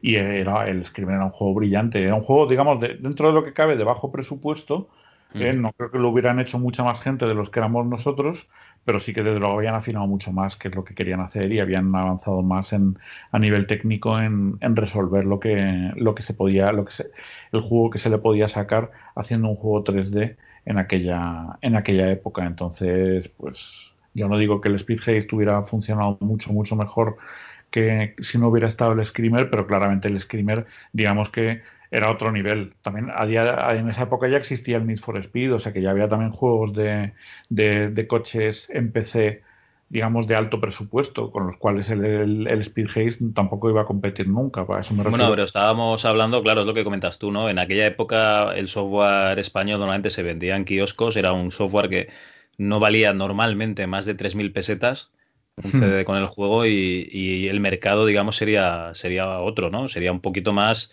eh, pues eso, chavales que a lo mejor ahorraban varias pagas o encadenaban un cumpleaños con otra cosa para poder comprarse eh, esos juegos en, el kiosco o que engañaban a sus padres de alguna manera o sus padres estaban generosos, yo qué sé. Pero un, tipo de juego más baratito. El desarrollo de, juegos en España era casi el 99% del, del, desarrollo que existía eh, durante la primera mitad de los 90 y un poco más. Era, era prácticamente para consumo interno, no había, no había casi desarrollo que, tuviera salida afuera y ese fue el punto de la cosa que, claramente cambiaron eh, cambiaron los de los de firmwares ellos tenían el contacto con montones de distribuidoras del mundillo más shareware y, más apoyí y, de software y tal, ese tipo de, juegos, no hablamos de los Electronic Arts y demás, pero ya digamos que tenían muchos contactos con mucha gente, con, mucho, con muchos desarrolladores y muchos publishers eh, del extranjero porque los distribuían en España. Sí y eh, dijeron, joder, pues nos merece la pena intentar montar una productora aquí en España y utilizar nuestros contactos para vender estos productos fuera. Y ellos tenían esa visión de decir lo que queremos hacer, lo que queremos hacer para que se pueda vender eh, fuera, o los juegos que queremos producir, porque ellos iniciar todavía no tenían la idea de montar ellos una desarrolladora, pero sí tenían la idea de ser ellos la editora de juegos que otras desarrolladoras hicieran en, en, en España. Y, con el trauma, pues no, no creo que no consiguieron demasiado, demasiada amplitud de distribución. Sí. Pero con el Speed Haze sí, el Speed Haze yo tengo un póster de la edición taiwanesa, una gorra de, la, de, la, de las promociones en Australia, tenía, eh, bueno, me compré cuando luego estuve viendo en Estados Unidos, eh, más o menos por esa época salió en Estados Unidos, tardó un par de años todavía en salir y salió con otro nombre y otras, y otras cosas, pero, pero lo vi en las tiendas y me compré allí uno en, Estados Unidos. Le dije al, tío de la tienda, de, oye, ¿me, haces una foto con, la caja? Y el tío flipado, ¿qué, coño hace aquí un tío que habla este claro? Un, un, tío pues, de, un, de un Game Electronics Boutique o lo que fuera en, Chicago, y tiene aquí un tío con un acento extrañísimo, se compra un juego de serie B de estos de los de los juegos de baratillo y me dice que le da una foto con él. ¿Qué cojones está pasando? Le dije, no, es que este juego lo, lo, hice yo y, y, de repente le cambió la cara de esto como, como, cómo, es posible que, que, esté pasando, ¿no? Pero, pero ya se me hizo mucha ilusión, esa fue la última versión, pero el juego se distribuyó eso en todo el, en, todo el mundo, se distribuyó en Estados Unidos, se distribuyó en Sudamérica, en toda Europa, que fue, como comentaba Pete el otro día, eh, lo sacó Electronic Arts en su línea de, gama barata, pero, pero lo distribuyó Electronic Arts, con lo cual hay un Speedhaze con el logo de Electronic Arts ahí. Y, y en, no, sé, yo no tengo ni idea de cómo funcionaban los diferentes acuerdos de distribución eh, que montó Framework, pero eso en, en, Asia y demás, pues en, Australia, en Oceanía se vendió, con lo cual estaban en todos los continentes y eso ya era, era un, un logro para el, para el software español. La verdad es que sí no, es, una pasada. No era el único, porque, a ver, aquí en España también estaba este Hernán, había montado uh y, había conseguido financiación por parte de Warner para hacer el, la aventura esta de las tres calaveras de los toltecas. Correcto. Que era una, producción que él, la desarrollaba aquí, pero la producción era, era internacional y yo tampoco conozco cómo fue la distribución, pero supongo que la distribución del, del Three Schools por parte de Warner Bros. Dentro de que Warner no fuera una, una, una, empresa con mucha tradición en el mundo de los videojuegos, pero sí también debió de ser eh, mundial. sí, sí, sí. fue mundial y no les fue demasiado bien esa aventura porque me parece que. Es que lo comentó Hernán el otro día aquí. Fue el Z, el Tres Calaveras y otro juego, me parece. Y, y sí que se vendieron bien, pero, pero Warner se retiró, digamos. Dijo que a lo mejor se esperaba ganar más dinero de lo que, de lo que, ganó. O, no sé, no sé exactamente qué pasó, pero bueno, que se retiraron, ¿verdad? recogieron cable. Y, sí, sí, o sea, las tres calaveras de los Toltecas es un juego como, bueno, como Speedhead comentas, ¿no? Que, que se distribuyó al menos en los principales mercados y es un juego reconocido, sí, sí, igual que, bueno, Igual que Speedhead, oye, que también es. Eh, tú tienes un póster del juego en, Tailandia, ¿no? En Taiwán, has dicho. Taiwán, Taiwán. Taiwán, Taiwán. el Speedhead fue, una panzada. Y a ver, cuando, cuando yo desarrollaba el Speed Haste, ese, ese, ese, año no tuve prácticamente vida y aún así me, me conseguí tenerla, ¿no? Pero o sea, ese año yo todavía estaba en la universidad porque, claro, ya entre estar trabajando en el banco y luego irme a trabajar a otras empresas ya más de cosas de multimedia y estar haciendo demos y estar haciendo las cosas del USA Soccer este de Dynamic Multimedia o cosas eh, o trabajos freelance por ahí. Eh, pues digamos que, lo que la parte que había sufrido eran los estudios, ¿no? Entonces yo en el 95 en teoría tendría que haber acabado la carrera, mis amigos de los de los, de los y las que fueron, eran buenos estudiantes ya habían terminado la carrera y yo no, ¿no? Entonces en el año 95 yo todavía estaba matriculado en la, en la universidad, estaba trabajando a tiempo parcial en una empresa que llama Sistemas de Imagen y Palabra y, y, además estaba en mis ratos libres, estaba haciendo el juego del Speed Haste y estaba haciendo demos también. Y, entonces no, no, tenía mucha, mucho tiempo libre, la verdad, pero aún así pues, me seguía gustando ir al cine, me seguía, estar, seguía gustando salir de copas eh, los fines de semana y eso. Entonces fue un año de, de, tener poco tiempo, digamos, propio, ¿no? Pero, Muy intenso, ¿no? Pero, sí, pero, pero merecía la pena. Fue un año muy, muy bonito por muchas cosas y muchas cosas que conseguí y el, el impacto que tuvieron para mí en mi vida y también en en las vidas de, de otros, en el sentido de, abrir puertas, en el sentido de abrir miras, ¿no? abrir el abanico de lo que crees que es posible cuando hay algún juego que por alguna razón rompe algún, algún, alguna parte de los, de los, de los límites que normalmente asumes que tienes, pues, pues empiezas a mirar más allá. Y yo creo que el Speed Haze sí que le ayudó a mucha gente siendo como era, pues es un juego de serie B hecho por un chaval en su casa, o la parte de programación por lo menos hecha por un chaval en su casa, en los ratos libres que le dejaba el resto de cosas. Eh, estaba muy currado, pues tenía un multiplayer, como decimos, tenía 3D, tenía diferentes tipos de coches, tenía un acabado y una factura bastante bastante completa y yo creo que sí hubo gente, bastante gente que se lo cogió el juego y luego, coño, pues es español, no parece español, esa frase que por desgracia es como muy común en este país, ¿no? Y, yo sí estoy seguro de que hubo bastante gente que pudo decir esa frase y que esa frase le dijo, joder, pues si esto se puede hacer en España, yo también.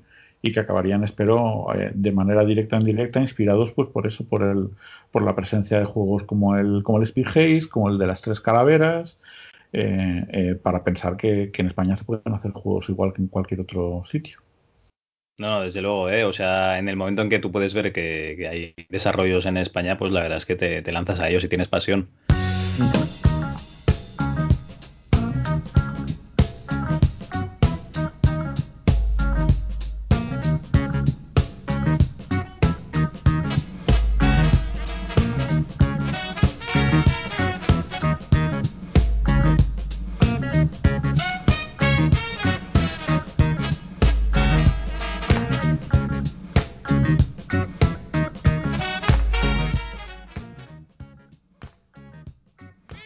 Oye, Javi, ¿cómo vas de tiempo?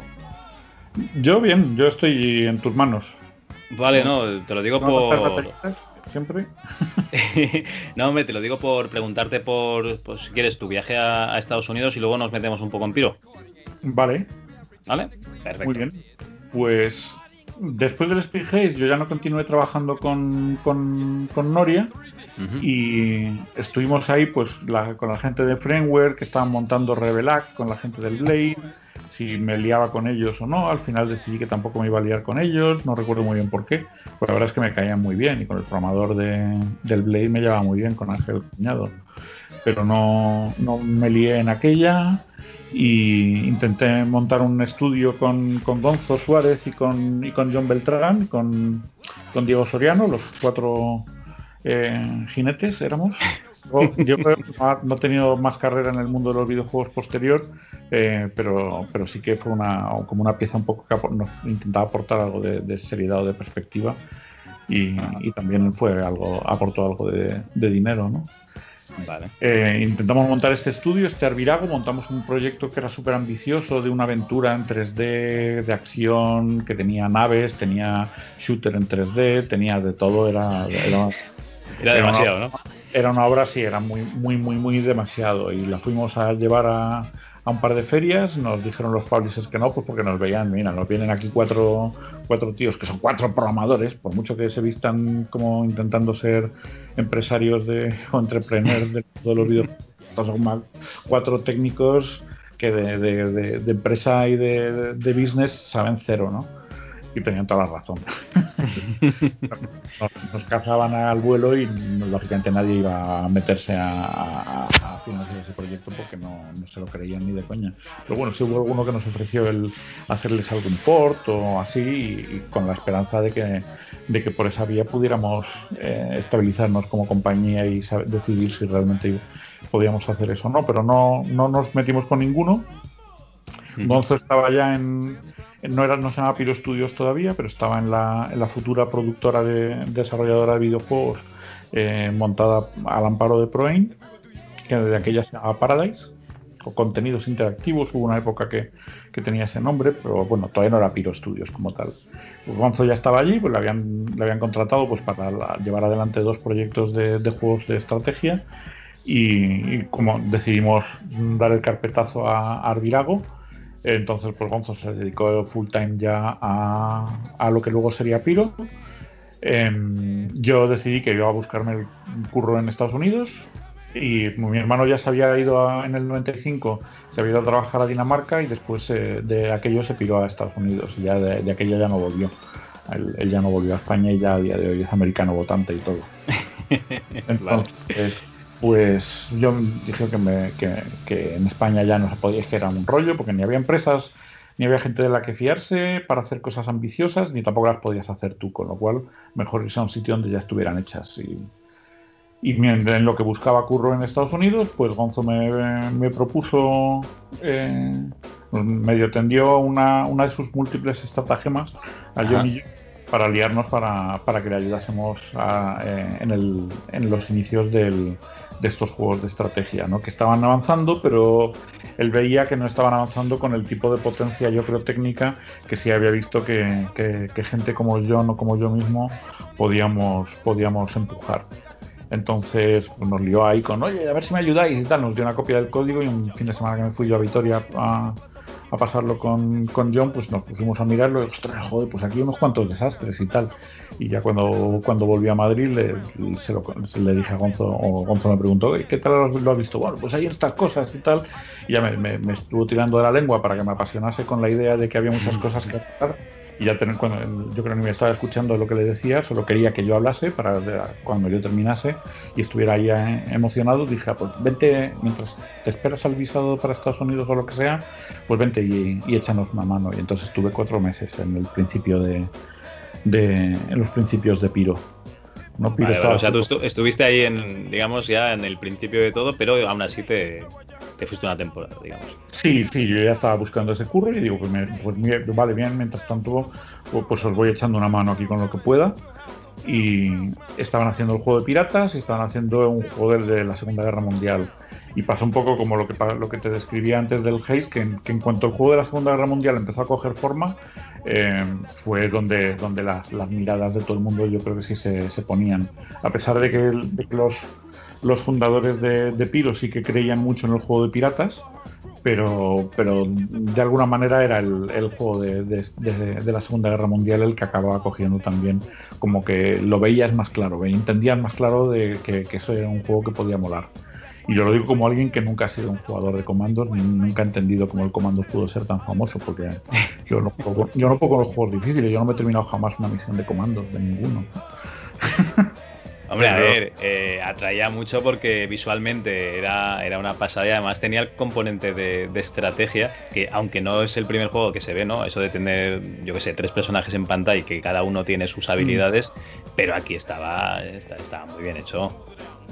Sí, no, estaba muy bien hecho y la ejecución y, la, gente que lo hizo sudaron eh, sangre y lágrimas y, de todo para poder sacarlo adelante. Se dejaron se dejaron años de vida en ese año de loco de desarrollo, que, que yo lo pude ver pues desde la distancia, ya cuando me fui a Estados Unidos.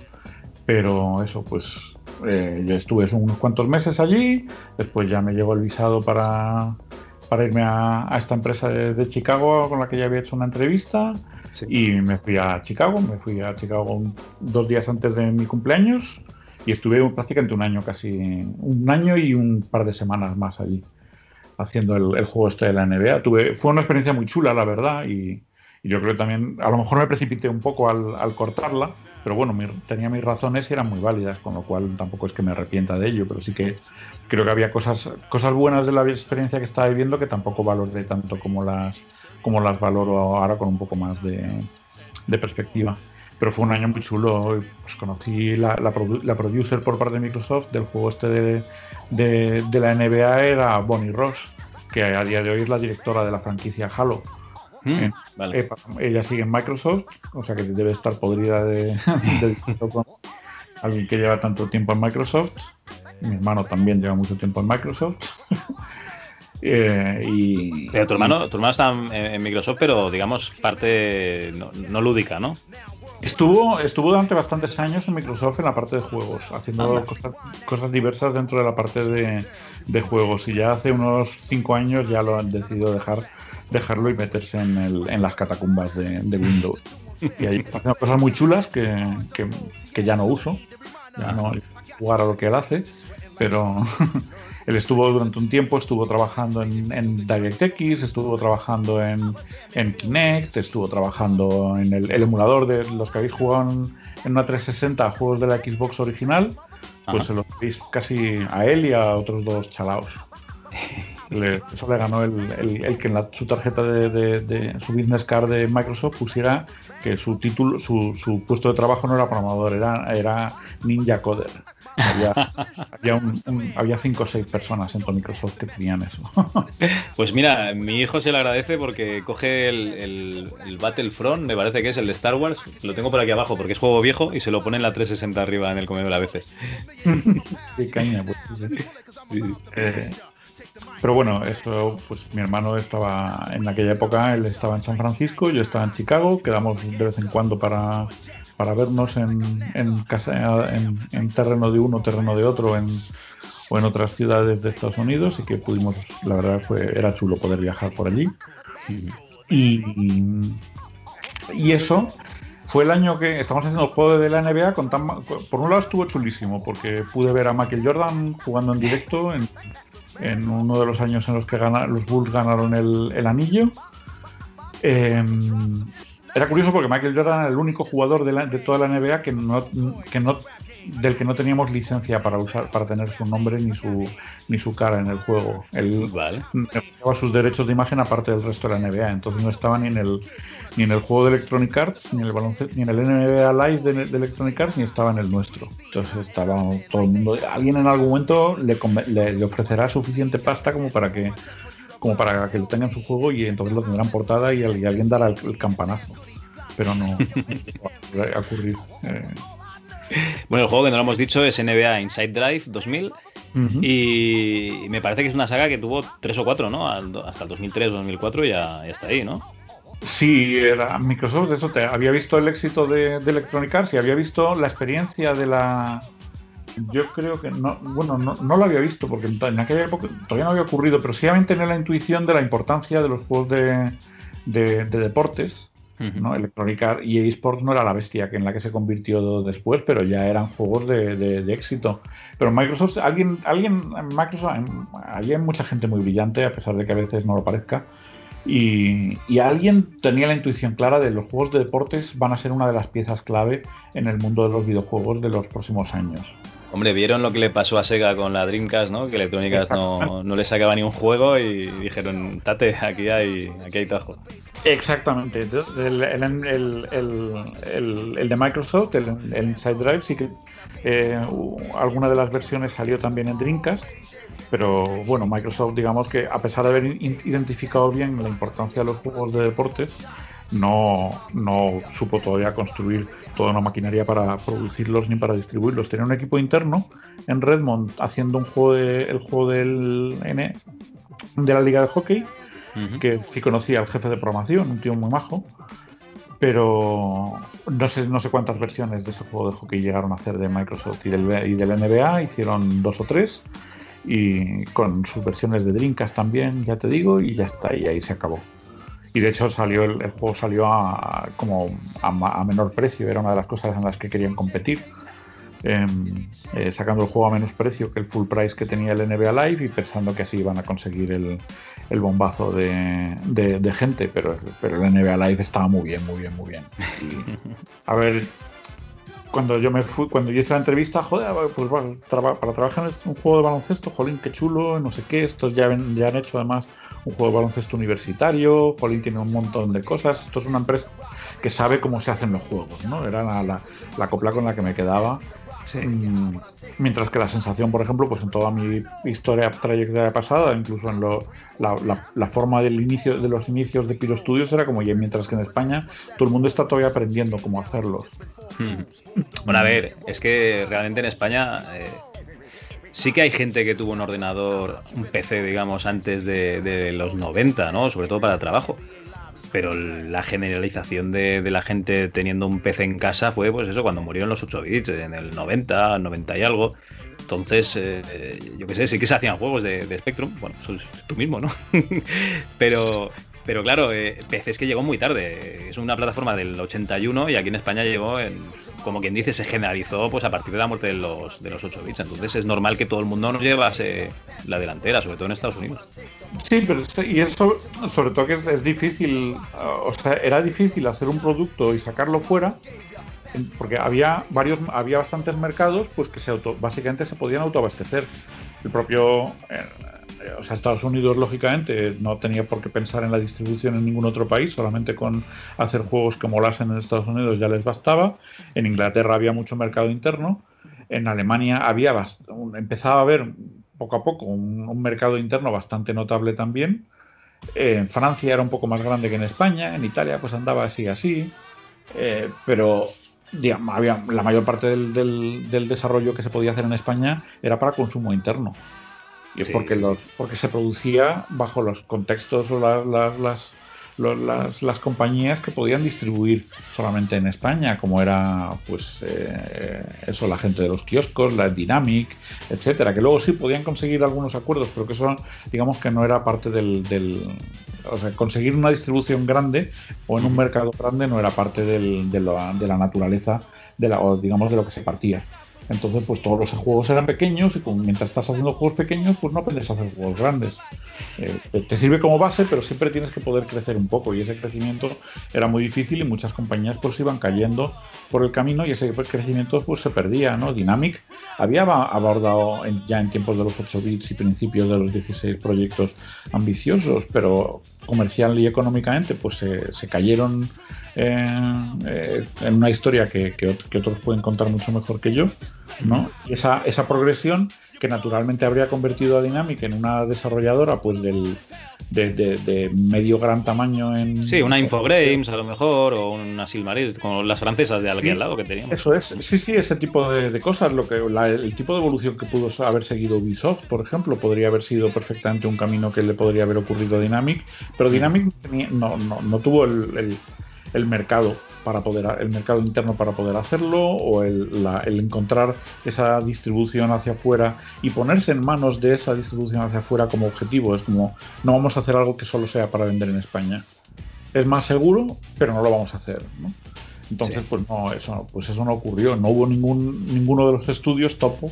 Le pasó pues prácticamente lo, mismo de otra manera, pero el resultado bueno, Topo, es que escuché la entrevista que le hicieron a eh, ¿cómo se llama este chico? Borrocop, ¿no? Y, claro, cuenta Viaje al centro de la Tierra, el, canto de cisne, ¿no? De, Topo y que les cortaban el grifo. Bueno, Ram, me imagino que viste Ram. Sí. Que tenía que ser un juego de la hostia. Y al final tenían dos personas eh, pensando que los iban a echar. Entonces, claro, salió una mierda, que es lo que es RAM, que es una porquería muy, muy grande. Claro, eh, es que si no le pones ningún tipo de medio y encima ven eh, los programadores y los grafistas que la perspectiva es que la semana que viene estás en la calle, pues claro, igual algo bueno no sale tampoco. Sí, pues ya te digo, fueron por, diversas razones, pues la mayoría de las compañías españolas de, de, los 8 bits que podían haber, eh, haber crecido, pues todas se, se, o perdieron la mayor parte de su fuelle o directamente se, chaparon. Entonces, esa progresión de ir creciendo a, poder hacer tener equipos más grandes y poder hacer proyectos más ambiciosos que puedan estar compitiendo de manera de manera natural en el mercado mundial, pues no, pues no ocurría. Y como eso no ocurría, pues volvimos a, de repente como a, las, a, las, a la edad de piedra, ¿no? Y en el, con el año 95 era, realmente era lo que había. O sea, pues, tienes algunos ejemplos, pues como Gaelco, que estaba haciendo cosas ya chulas y que sí eran, tenían una, una, organización bastante más, más profesionalizada, pero en general, digamos, la mayor parte de las cosas que se hacían en videojuegos en España en el año 95 las hacíamos con con palos y piedras. comparado con lo, que, con lo que hubiera sido natural pensando que éramos gente que, que 10 años antes mm, estábamos haciendo juegos ya, ¿no? No, ¿no? Lo que estábamos haciendo, vale, teníamos el 486 y teníamos discos duros, no cintas de cassette, pero no era la naturaleza de la manera en la que trabajábamos, no era 10 años de evolución respecto a lo que habíamos estado haciendo 10 años antes. ¿No? Y eso, pues, eh, eh, eso, era muy sufrido. Seguíamos siendo, pues, un, programador loco en su, en su casa, en sus tiempos libres, y, los gráficos haciéndolos el otro. Y, mm, eso no es 10 años de evolución en una industria que está empezando. No, no, es, simplemente lo mismo cambiando el, equipo informático. Claro, entonces, pues, o sea, las experiencias que tuvimos a todos nos a, todos nos enseñaban, pero con eso no podías competir con lo de fuera. Y eso era el tipo de cosas, pues, que primero primero Framework apostando por decir vamos a hacer algo, vamos a producir juegos para con el objetivo de venderlos al exterior. El Framework no es que hiciera una apuesta, yo creo, económica eh, una inversión económica muy grande, pero sí su planteamiento, que muchas veces es tan importante como el dinero, como los medios, es la mentalidad con la que lo haces eh, si era la de que lo que se haga va a ser para vender, no en las grandes, en las, con las grandes publishers como Electronic Arts Activision, sino como las, las de segunda fila, pero que habían conseguido unas redes de distribución muy grandes, Apogee, 3D Realms, etcétera. Y eso sí que tenían claro que querían, que tenían, que ese hueco sí, sí existía y se podían, y se podía abrir un, un espacio en él para, para, para, desarrollar juegos que tuvieran esa, esa distribución y, luego tienes que hacer productos pensados para que no sean para lo que dices tú, ¿no? De consumo interno, ¿no? No puedes hacer un Capitán Sevilla o yo que sé, un Drácula, por ejemplo, poniendo el ejemplo de Alcachofa Soft, tienes que hacer algo ya que no se base en, chistes internos españoles, ¿no? Tienes que hacer algo que lo pueda entender un tío que está en Londres o alguien que está en, yo que sé, en Alabama, alguna cosa así. Es el fenómeno, a veces, y a ver, con, que, en algunos aspectos a ese fenómeno le tengo muchos respetos, ¿no? Pero el, fenómeno torrente, ¿no? O sea, hmm. torrente, tanto en el videojuego como en la película, jolina, hay un montón de gente con mucho talento y hay gente que ha puesto mucho dinero en hacer esas películas y hay aspectos de esas películas y de, esa, de las cosas que se han hecho alrededor del mundo torrente que son en las que hay, digamos, que hay mucha, mucho buen trabajo y muchos buenos recursos puestos, pero Torrente no la vas a vender en Estados Unidos. Es que no, puedes.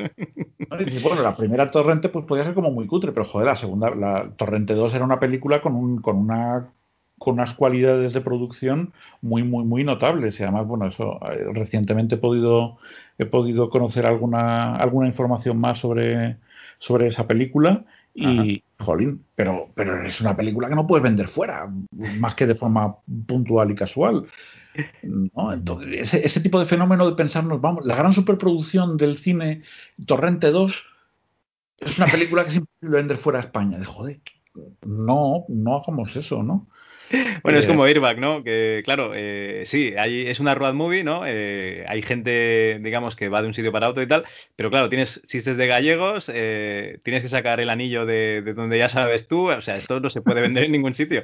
Bueno, a lo mejor en Francia, ¿no? Que son también un poco así como nosotros, pero o en Italia, pero ya está. Sí, pero que tienes, digamos que te estás marcando tú un poco tus propios límites desde el, desde el punto de partida. en, muchas veces porque es lo que quieres y eso está muy bien. Como creador, pues tienes que tener el derecho de elegir qué es lo que quieres crear. Eh, muchas veces por, familiaridad, es, lo que conozco, es lo que sé hacer. Y muchas veces también pues por, falta de, miras o de ambición, de no, es que eso, las cosas estas, las películas de distribución internacional las hace otra gente, no, no nosotros. Y eso es lo que, como digo, yo creo que Framework sí, sí sembró la semilla de, que eso, eso no tiene por qué ser así.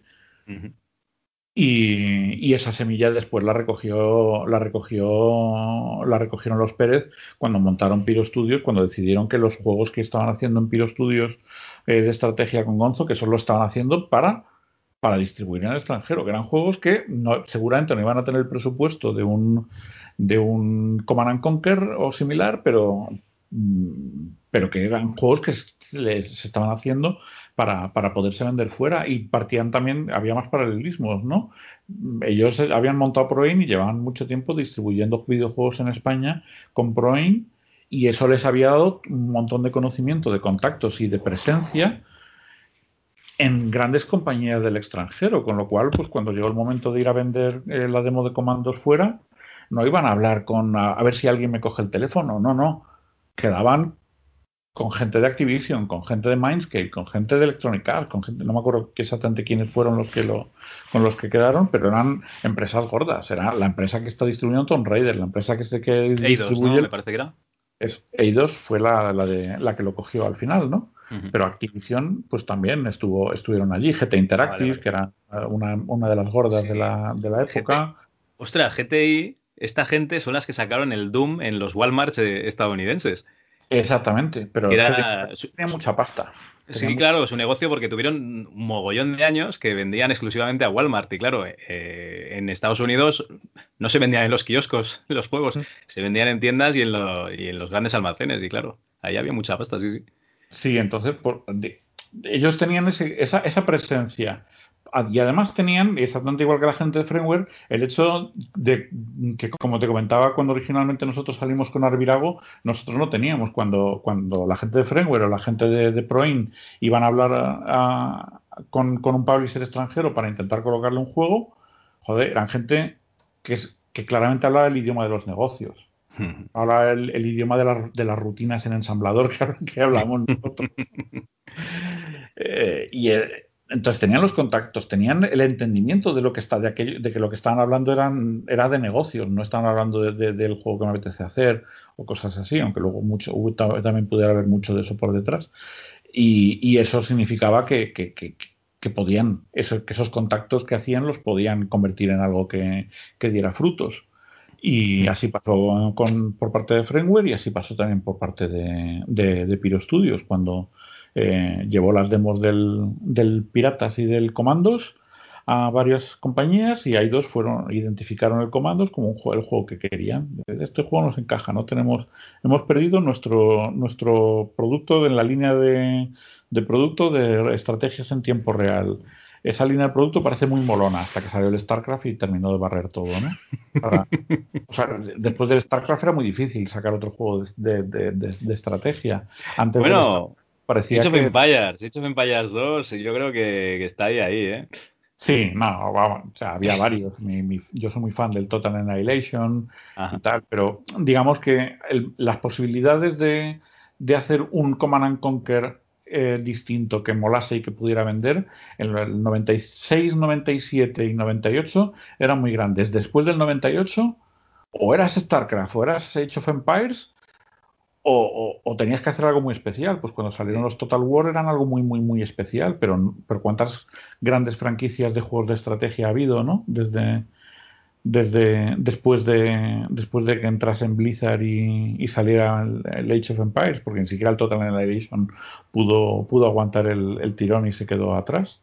A ver, conocidas, conocidas tampoco no hay, no hay muchas. Hay muchísimas, pero que lo petasen tanto, no, tienes razón. O sea, StarCraft es que. O sea, era como, yo qué sé. Eh, ir a sembrar después de que pase ese Atila, claro, no, no queda hierba, no queda, no queda nada en el suelo. Había un, un, subgénero de la estrategia que eran los juegos de miles y miles y miles de unidades que les molaban mucho a los alemanes. O, pues en Alemania había bastantes desarrolladores de juegos de estrategia, estos tipo el Cossacks y demás, que eran como juegos más frikis, con menos valor de producción, pero muy, muy, muy locos de, eh, para, para, gente muy loca de, de, de, estar ahí metidos jugando y no solamente recreando cosas. Pero eso, la entrada de los pesos pesados en el mundo de la estrategia cambió ese panorama. Pero cuando Aidos cogió el Comandos, lo que quería era un, era un juego de estrategia porque todas las compañías tenían que tener su juego de estrategia en tiempo real porque era una línea de negocio que podía, que podía pegar el, el bombazo. Y, y, eso, y todas tenían razón, pero la mayoría no pegaron el, el bombazo. Pero... porque este no era un juego de estrategia como, como un StarCraft, sino sería un juego de, de microgestión, ¿no? Claro, el, Comandos no era un juego de estrategia para nada al uso, pero eso tampoco lo entendía demasiado todo el mundo. Yo creo que a veces, en cierta medida, incluso ni nosotros mismos, ¿no? Pero sobre todo cuando la gente que lo veía afuera decía, esto es muy raro, pero bueno, es un juego de estrategia, ¿no? Vale, pues sí me lo creo. Sí que está claro que alguien en, en Aidos, sí que sería Ian Livingston o alguien dijo, veo algo especial en este juego, no sé muy bien lo que es, o sea que tampoco es que vaya a apostar mi casa por, por él, pero este juego tiene algo, algo distinto, ya vamos a ver qué tal sale y aún así pues, pues tuvo mucho más éxito del que nadie, del que nadie esperaba que, tuviera. Y eso pues le dio a Piro Studios una, una, una, solidez y una visión de podemos hacer cosas muy grandes que, le dio pues mucha, mucha vida o mucha, bueno, mucha longevidad desde luego. porque, porque luego tampoco Piro Studios, por, por muchísimas razones, eh, pudo, pudo capitalizar a lo largo de mucho tiempo el, los, los, las bondades del éxito de, de, comandos, pero, pero bueno, sí, desde luego durante unos años y unos cuantos juegos y unos cuantos proyectos sí que lo pudo, sí que lo pudo aprovechar. Y era un nivel de éxito que nadie se, se esperaba. Bueno, lo que pasa es que, claro, tú, como le has dicho a Gonzo que, que, que, no, que tú te ibas a Estados Unidos, cuando vuelves ya no, digamos que el tren del comando ya, ya había pasado, ¿no? No, el Comandos, nada, al contrario. Lo que no se sabía es cómo, cómo iba a crecer. El Comandos había salido en junio del 98 Ajá. y había, la había petado inmediatamente. Había sido de repente un bombazo durante todo el verano. Eh, entonces estaba claro que iban a, iban a seguir haciendo eh, que el Comandos iba a dar bastante vida, que iba a haber bastantes cosas interesantes para hacer después, que habría un Comandos 2, eh, etcétera, y que y que, y que iba a haber apoyo y que, y que se, digamos que se había demostrado que la idea de, de, de base de, de Piro Studios era una, una, idea que tenía piernas, que podía, que podía andar mucho camino. Vale. Exactamente cuál iba a ser ese camino, pues nadie lo podía predecir. Pero sí estaba claro que podía, que podía haber mucho camino. Y eso es lo que le, eso es con lo que me, me volví, con la idea de es que no quiero pasar otro invierno aquí en, en Chicago rodeado de, de, de, nieve. Fue, fue el año que fue la, la, la huelga de jugadores de, de la NBA. Ajá. Entonces, el, el, juego de, de, baloncesto estaba originalmente programado para, para, que lo hiciéramos, lo terminásemos durante el verano y saliera en, en octubre o noviembre cuando empieza la liga, la liga de la NBA pero los jugadores se pusieron en huelga y la liga ese año consiguieron en in extremis llegar a empezarla en marzo, me parece, y hicieron una mini liga de, de, la NBA, pero estuvieron a punto de que ni siquiera hubiera en todo el, en todo el año. Pero quedó claro que las fechas de lanzamiento originales del juego no iban a ser. También, pues la, la realidad de lo que me encontré en High Voltage cuando llegué, a pesar de sí, me encontré una empresa de 90 personas eh, haciendo juegos que tiene varios, bastantes juegos a sus espaldas y había muchas cosas que hacían muy bien pero también me encontré, me encontré con cosas que me sorprendieron, ¿no? Llegué allí uh -huh. y el primer día me presentaron al que iba a ser el, el, el que iba a programar conmigo el juego del, del baloncesto. Yo me, ¿Cómo que el que va a programar conmigo? Pero un juego de baloncesto para Microsoft no lo vamos a programar dos.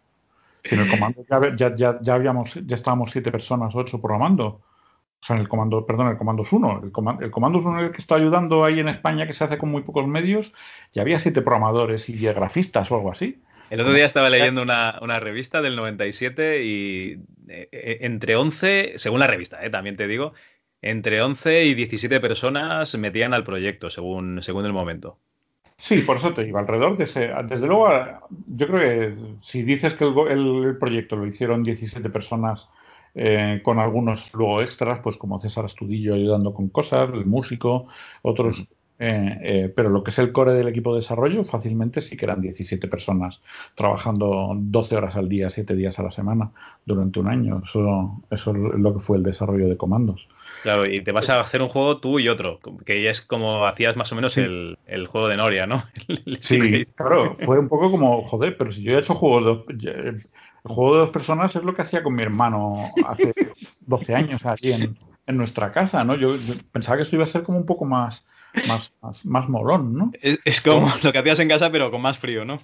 Y todos hablan inglés. Bueno, luego pues me enteré, me, encontré cuando, me presentaron con al que iba a ser mi, compañero de programa, bueno, mi compañero, me dijeron, ¿tú vas a ser su jefe? Y yo, no, yo he venido a que programar, no, no a ser jefe de programación de nada. No, coño, pues tú tienes mucha experiencia, tú vienes aquí a ser líder. pues si lo sé, te hubiera pedido más pasta.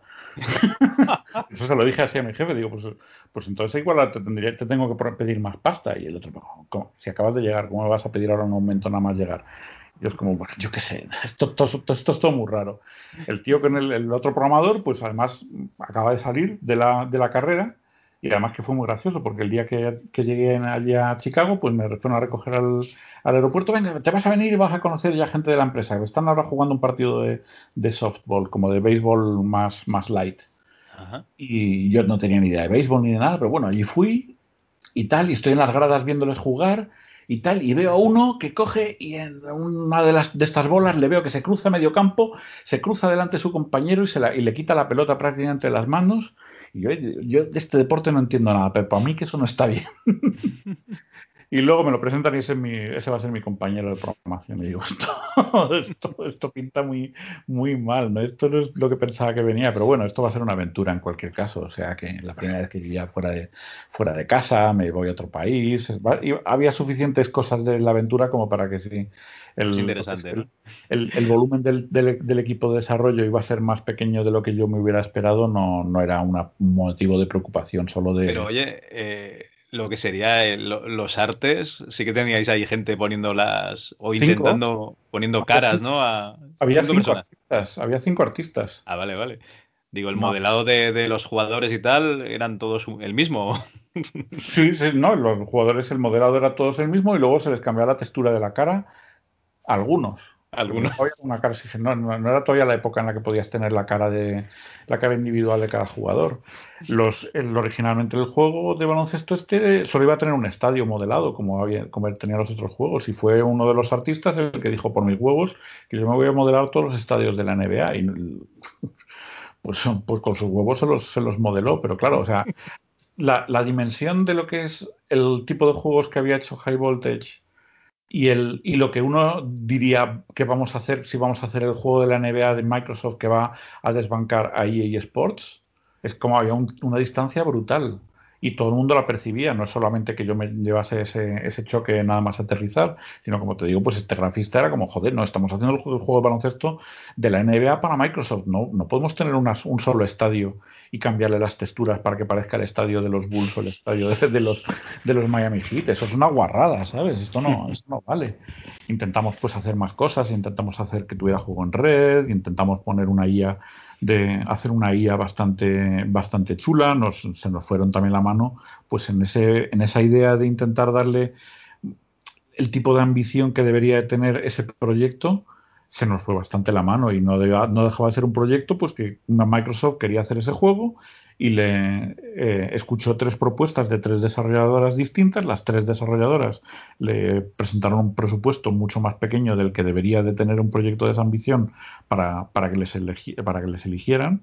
Sí. Eso era el tipo de el, ese tipo de, dinámicas era muy era muy muy perniciosa en la una, una subasta, ¿no? Más o menos.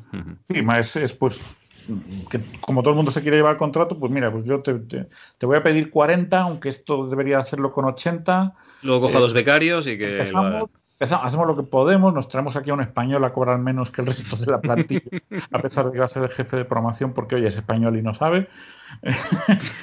y, y, ya está, pero bueno, pues... Es que me lo estoy imaginando.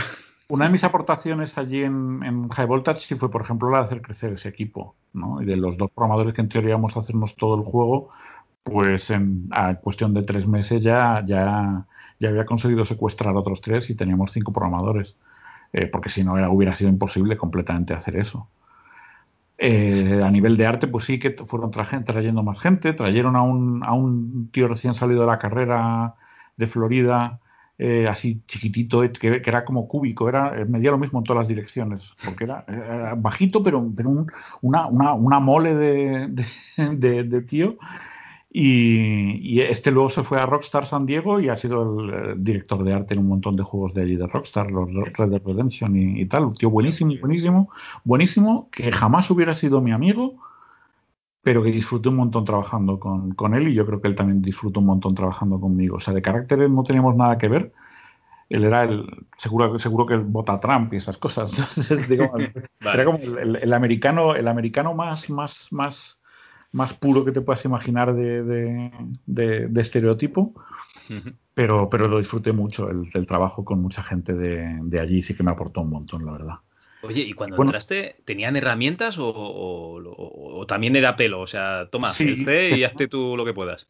Tenían, a ver, uno de los, uno de los eh, programadores senior de High Voltage, eh, Dwight Wesher, era, era un, pedazo de programador, una, una, auténtica bestia, una mente privilegiada y una cabeza súper ordenada y había montado, pues lo que cuando todavía todos los juegos, como describía Pete el otro día, cada juego se hacía su propio engine y tal, pues él ya había concebido un, engine global para High Voltage con el que todos los, se podrían hacer todos los juegos de High Voltage y no, se, y no habría que desperdiciar tanto tiempo ni en hacer herramientas, ni en hacer el, el, motor, ni en hacer sobre todo las herramientas, ¿no? Para poder explotar ese motor. Entonces, pues estaba, Voltage estaba haciendo un juego de lucha para la PlayStation 1, estaba haciendo el Lego Racers en todas las, en todas las plataformas de consola para, para Lego, mm. estaba haciendo el NBA este, estaba haciendo algún otro juego, ya no recuerdo qué, qué, otros juegos había en marcha, y todos con el mismo motor, de, tanto para todas las plataformas. ¿no? El, el NBA era solo para PC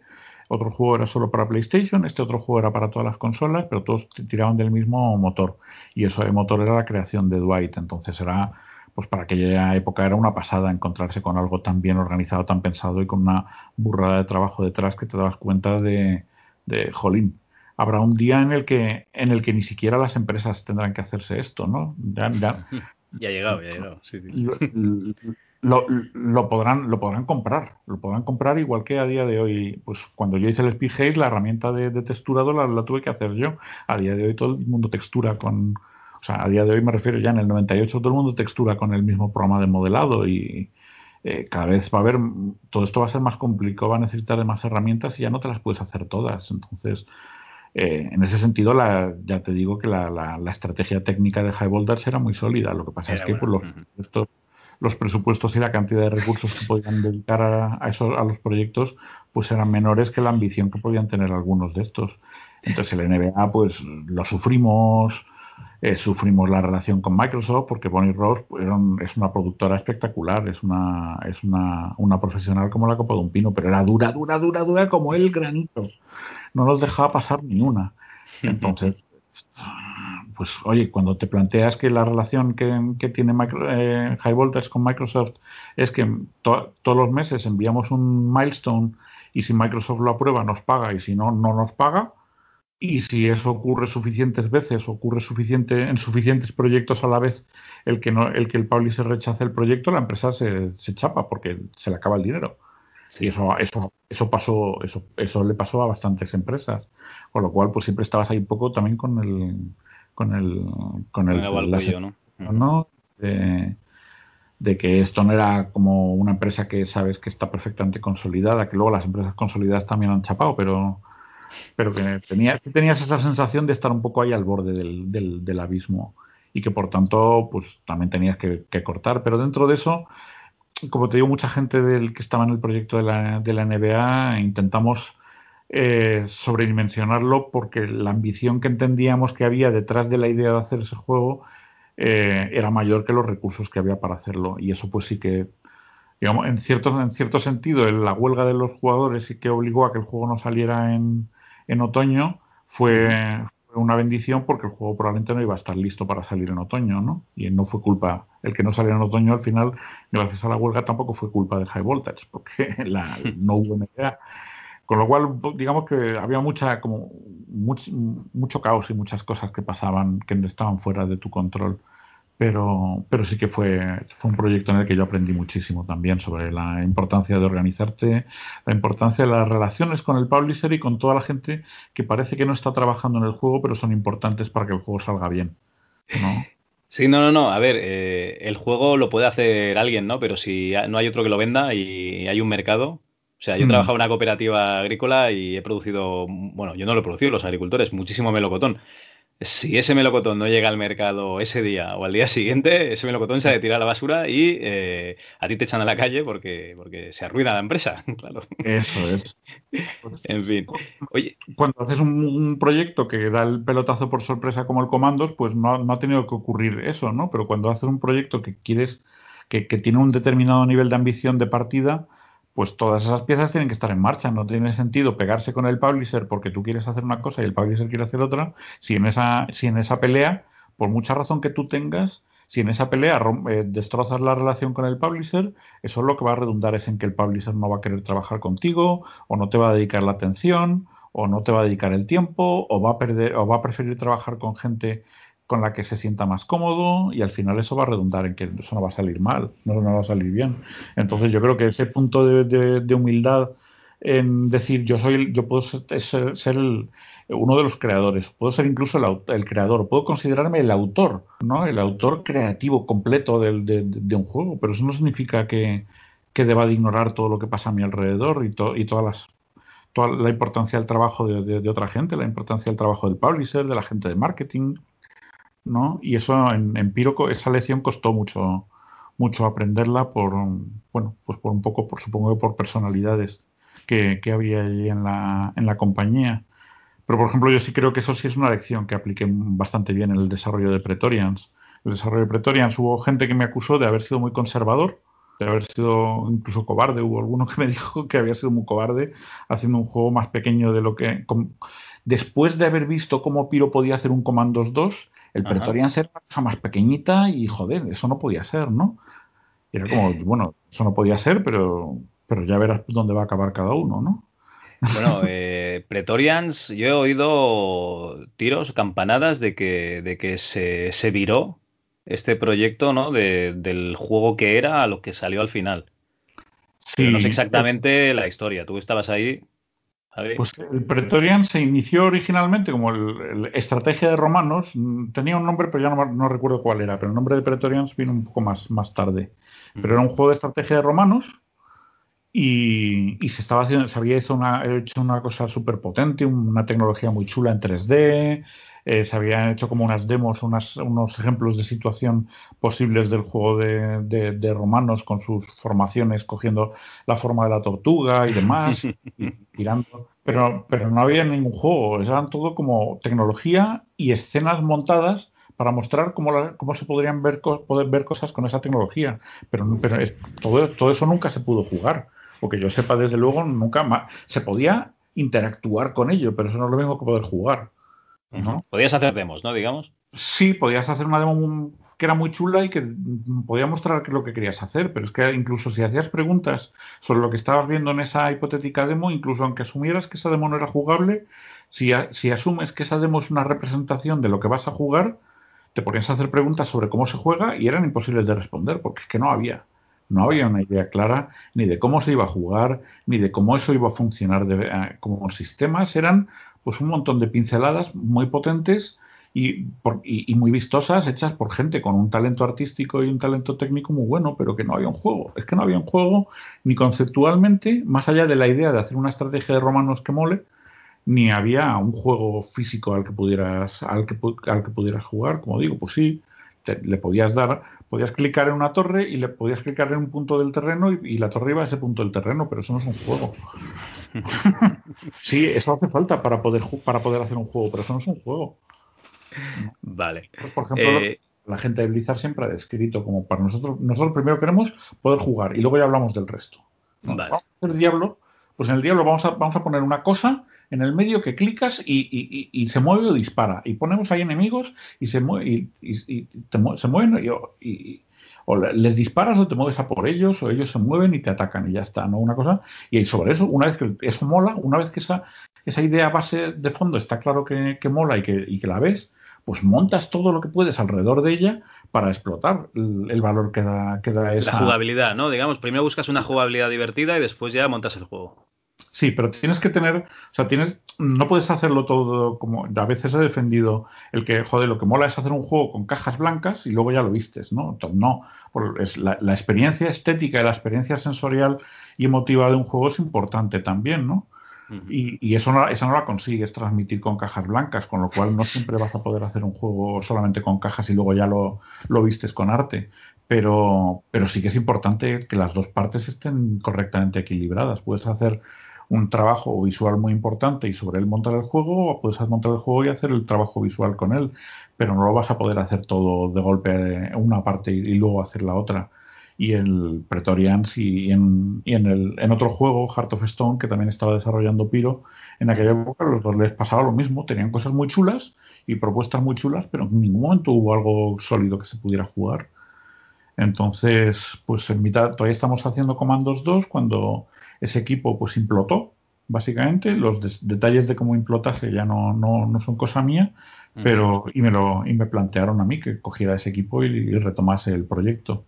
De hecho, lo que hice fue primero coger el equipo del Heart of Stone que había implotado, intenté durante unos meses reiniciar ese proyecto, pero no, no yo no conseguí ver por dónde hacerlo tirar que encajase con las, la, visión que, que, tenían en Piro Studios de lo que querían que fuera ese, ese juego, yo no conseguía encajar algo que me, que me creyese que podíamos hacer. Y como también imploto el Pretorians, pues, pues mira, para hacer algo, pues sí que, mira, de RTS sí que los entiendo. El Age of Empires, el StarCraft y el Total Annihilation, me los jugué como un loco. Entonces, eso sí que los entiendo. Y, es, y sí entiendo qué podemos hacer de peculiar en un RTS de romanos.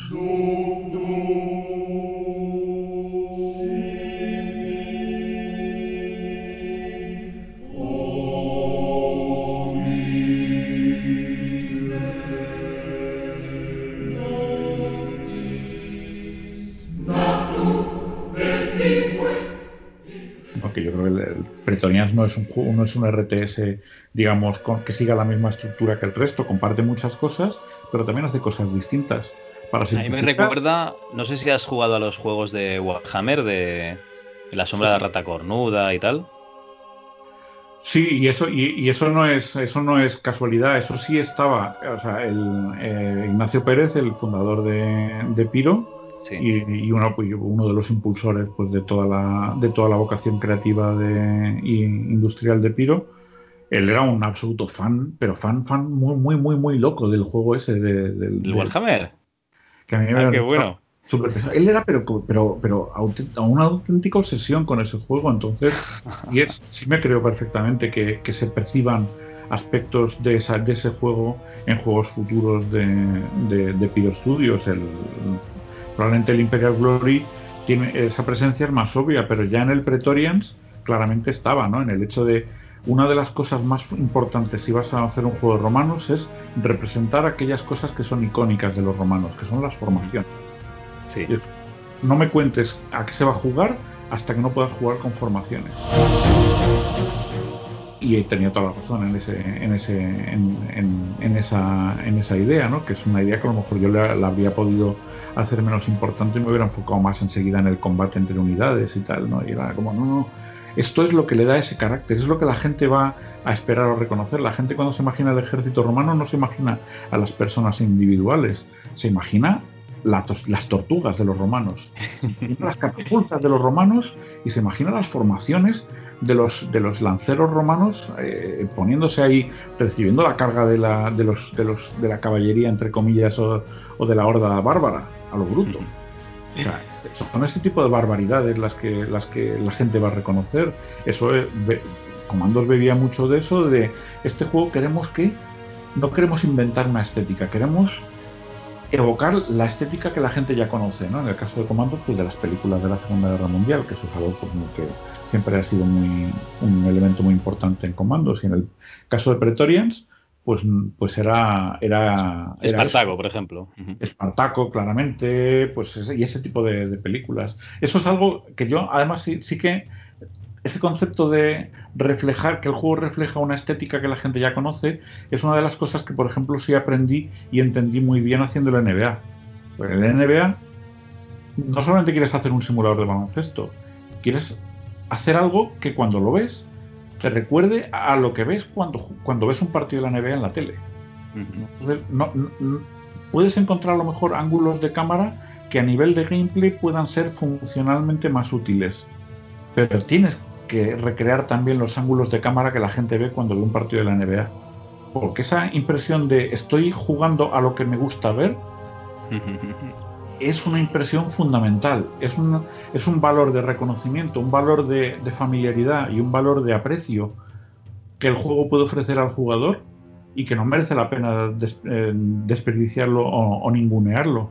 Entonces, eso, eso sí que, eso de en, en, el NBA queremos reproducir la estética de los partidos de la NBA en televisión, eso sí era algo que estaba muy presente y yo creo que es una lección que sí que me pude llevar bastante, bastante clara a la hora de pensar en, en, Pretorians, que queremos, queremos que esto, que lo que estamos haciendo, sí es un juego de estrategia y es un juego de estrategia que, que, es muy artificial en muchos aspectos. Queremos que en todo aquello donde podamos recreemos cosas que la gente reconozca, que la gente sienta una familiaridad con ellas. Y oye, lo que son entonces los aspectos de, jugabilidad, ¿quién, digamos, sería la persona que, los iba eh, diciendo, ¿no? Por ejemplo, el, explorador, ¿no? Que desvela un trozo del mapa con su águila y tal. Eh, ¿Esto era todo idea de conjunto? Eh, ¿Idea tuya? ¿Era idea de, digamos, Pérez? no, este era, fan de Warhammer. había, pues las ideas venían de distintos, de distintos sitios, pero el trabajo de detallarlas el trabajo de detallarlas y de definirlas era el trabajo de los diseñadores, pues el equipo de diseño de Pretorians, que estuvo liderado y sobre todo, digamos, a nivel más de producción que de, de, empuje creativo, pero, pero sí que de coordinación y, y fue un trabajo fundamental de Jorge Sánchez, eh, pero trabajó eh, Juan de, Juan de, ah, ya no me acuerdo su apellido, eh, que era muy amigo de, de Jorge Rosado, además de los tiempos de Dynamic. Pues Juan, Juan de Miguel puede ser, perdona. Juan de Miguel, eso es, sí. Vale, no, es, te echo la mano porque tengo aquí el Movie Games abierto, ¿eh? No, no es que me lo sepa de memoria. Pues, pues Juan de Miguel, que era un programador que quería diseñar que, y quería ser diseñador y, estuvo, se entró para, para, hacer trabajo de diseño en, en, el, en el Pretorians. Tuvimos a... Ay, jolín, es que se me olvidan los nombres. Al cabeza. Este, este chico que además falleció hace un par de años, por, desgracia, que, se vino a Piro para, como diseñador, pero no, tenía ni, ordenador en casa, no había jugado jamás a videojuegos ni, a consolas. Pero se vino, se, trajo una, un, juego de tablero diseñado por él, con niveles, con tutorial, un juego físico, o sea, de, papel y fichas, y, pero niveles con tutorial era una cosa maravillosa. Y digo, pues, pues si tú quieres aprender, eh, si tú quieres aprender informáticamente para acá, que la vas a aprender. Vas a aprender cómo se trabaja con un ordenador, pero está claro que la sensibilidad y el entender sistemas, sistemas que se pueden jugar, la tienes y eso es algo muy valioso porque nosotros mm, en general vamos a saber más sobre la parte técnica pero yo jamás he sido una persona que me considere diga, eh, creativa si tengo sí tengo muy buena cabeza para, haber visto muchas cosas, soy muy devorador de, cosas y, creo que sé, sé, combinar cosas, sé buscar referencias o sé intuir referencias, pero no soy alguien que, que, crea algo que no has visto jamás. cualquier cosa que yo haya creado la puedes desmenuzar y encontrar cada parte vas a poder encontrar un sitio del que viene, no te vas a encontrar en ese sentido 100% creativamente original. Bueno, eh, la originalidad está sobrevalorada. ¿eh? Si no que se lo digan a Blizzard. Sí, sí, desde luego yo, o sea, yo, sería más del, del, lado de Blizzard que del lado de, yo qué sé, de un lado de alguien como, em, pues yo, qué sé, la gente de Bioshock, que claramente pues tenían una vocación creativa importante a la hora de buscar otras referencias, ¿no? Yo qué sé, hay, hay, mucha gente muy buena. Ves algo como lo de Gris, por ejemplo, el juego este de, de de que, que, que, ha sido uno de los mejores juegos, yo creo, hechos en España en los últimos años. Y, y, lo que se busca ahí es una experiencia que no es para nada habitual, que es mucho que mucha gente dice, joder, si es que es un rollo porque no es ni siquiera un juego y tal. Y pues yo sería incapaz de concebir esa experiencia hasta que no la haya visto. Y una vez que la haya visto, seré capaz de analizarla con bastante profundidad y probablemente de recrear aspectos de ella o de encontrar cosas que mejorar estructuralmente en ella. Bueno, lo que pasa es que en Gris estamos ahí en el punto de, digamos, una experiencia audiovisual, ¿no? Y de, qué diferencia una experiencia audiovisual de, un juego, o sea, una experiencia audiovisual interactiva de un juego, ¿no? Bueno, yo qué sé. Sí. Seguro que, se puede disfrutar igual que, un videojuego, aunque sea de otra manera. Em, entonces, eh, el diseño mm, bebe de muchas fuentes, pero volvemos a lo mismo. El motor Aquí ya estabais reaprovechando el de comandos, pero. No, no, para nada. Tampoco, me cago en la mar. Todo es de cero. Todo de cero, madre mía. Bueno, el comando, y, si me preguntas de comandos, te diría que de cuál, porque el comandos 2 se reescribió desde cero. Se tiró todo el código del comandos 1 se tiró y, no, y, no, y nos quedamos con la experiencia aprendida, pero el comandos, el comandos 2 y el comandos 1 no comparten código para nada. El Pretonians no comparte código con comandos como digo, más allá de experiencias comunes o de, haber visto cosas que funcionan. El Imperial Glory no comparte código con, con Pretorians. ¿Tampoco? No, no, no. Lo que, estaba contando el otro día Jorge Rosado es literal. Todo, cada juego estaba hecho desde cero el Commandos 3 sí, sí, sí, partió de la base del Commandos 2. Escribió, cambiaron bastantes cosas para darle más, más fuerza narrativa al, al, juego, pero es el, el, único caso, yo creo, en los juegos de, de Piro de toda esa época que, que eso, lo que contaba del motor del Gifted, este de un juego para Wii y tal, motor desde cero. El, el, juego del Sport City, este, el simulador de ciudad deportiva, no sé qué, motor desde cero, todo, todo, todo todo era de abrazo desde cero. Por eso te digo que sí se veía la necesidad de que hubiera un mejor ah, reaprovechamiento de la tecnología, pero todavía no se, no se hacía como, como si podemos hacer a día de, hoy. Vale, vale. Entonces, no, no, de piedra, ¿eh?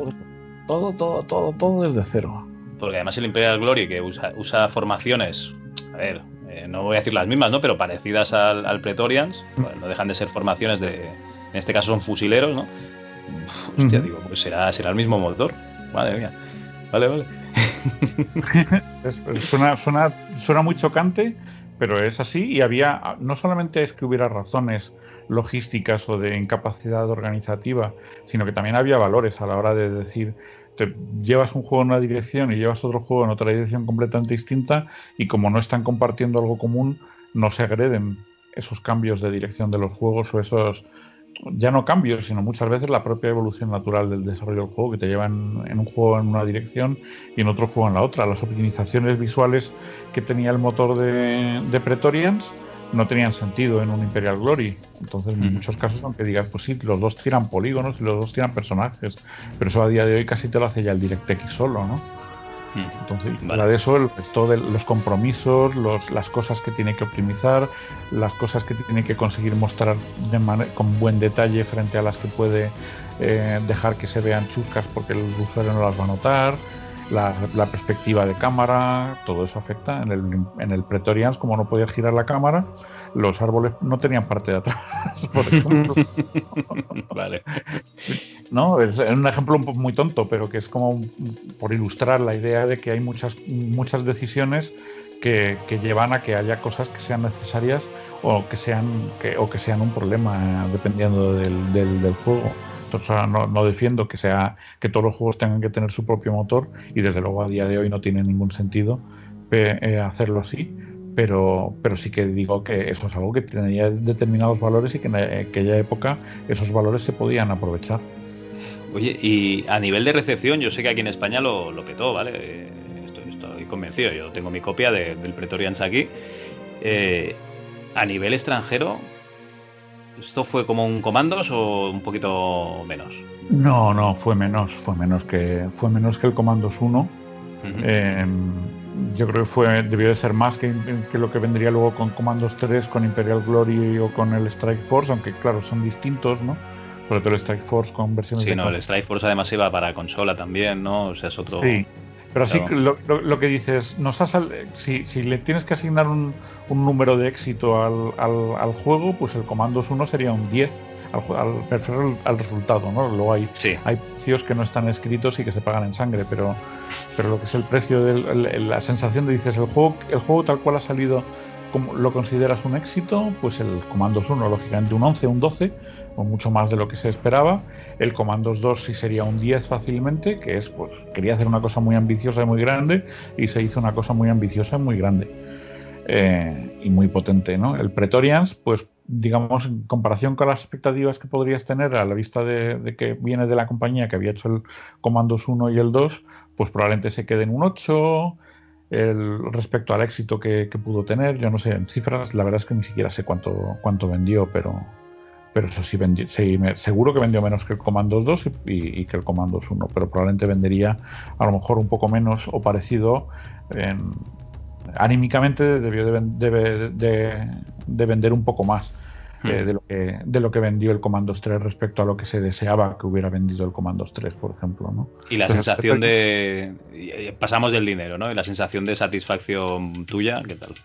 Muy, muy grande, muy grande, sí. Es como digo, o sea, ese juego me, lo, me, dejé, me dejé un montón de, de, de, pelos, los pelos por la por, la, por los hombros y lo, lo, terminé calvo. Iba a ser calvo en cualquier caso, estaba claro que a la vista de mi familia, de las fotos familiares, estaba claro lo que iba a pasar. Pero la genética no engaña, ¿no? Pero sí, sí, o sea, yo, yo me dejé muchísima, muchísima energía.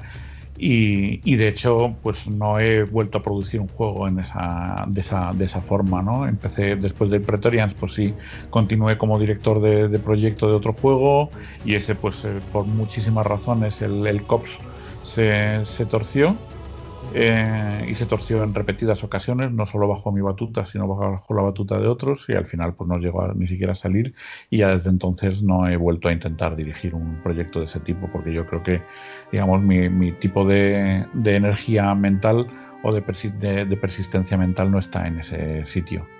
Sí creo que soy un buen apoyo y que entiendo ese trabajo, ¿no? Pero que creo que, digamos, mis baterías no dan para poder ejecutar ese trabajo durante la cantidad de tiempo que lo, que lo requiere.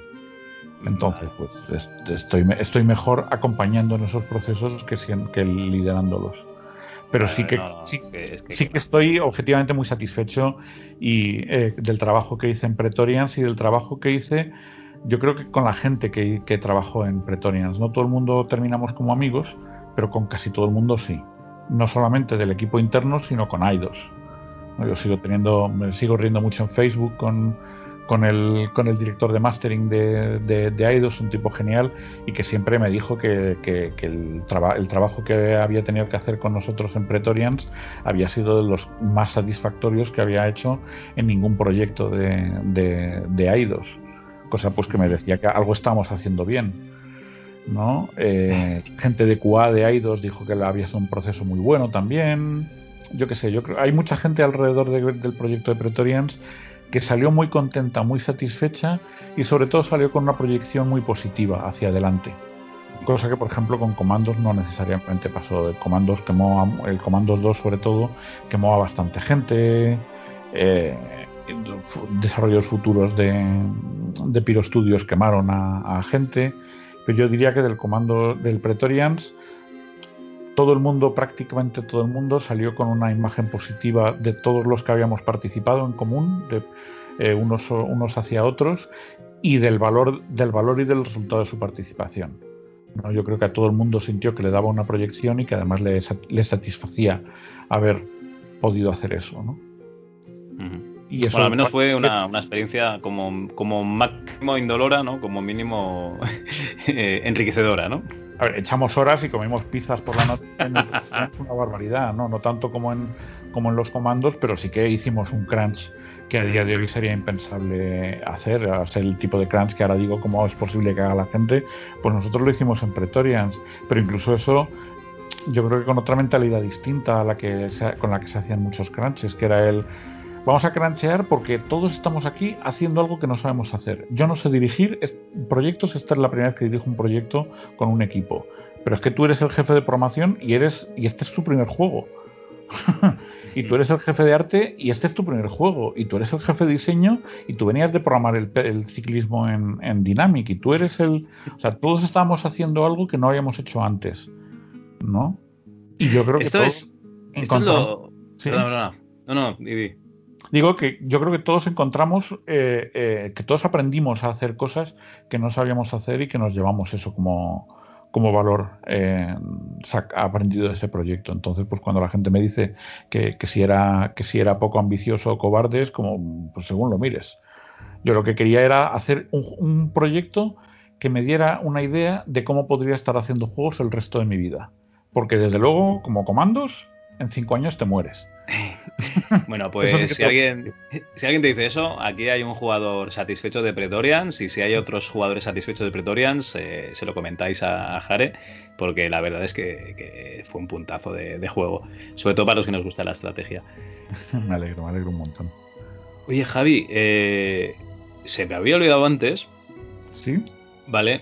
Y Jorge, PT, me comentó que hablases del Shadow Factor, ¿vale? Que es el shooter que teníais que enseñar en Simo, en el stand de Framework, que es el shooter que, claro, que no llegó a salir a la luz porque vieron que, tú ya hacías el modo 7 en, PC, con tus librerías gráficas, ¿vale? Simplemente eso, era, se tenía que llamar Shadow Factor. Shadow Factor era el nombre, tienes toda la razón. Es que no, no me conseguía acordar del nombre que, que tenía. Pues no, pues, pues hubiéramos podido enseñar el menú y unos pasillos con una textura que había hecho yo. O sea, que imagínate lo que, lo que era aquello. Los menús los habían dejado muy, muy vistosos la, gente de, de, Noria, pues César y, la gente que, hubiera trabajado en ellos.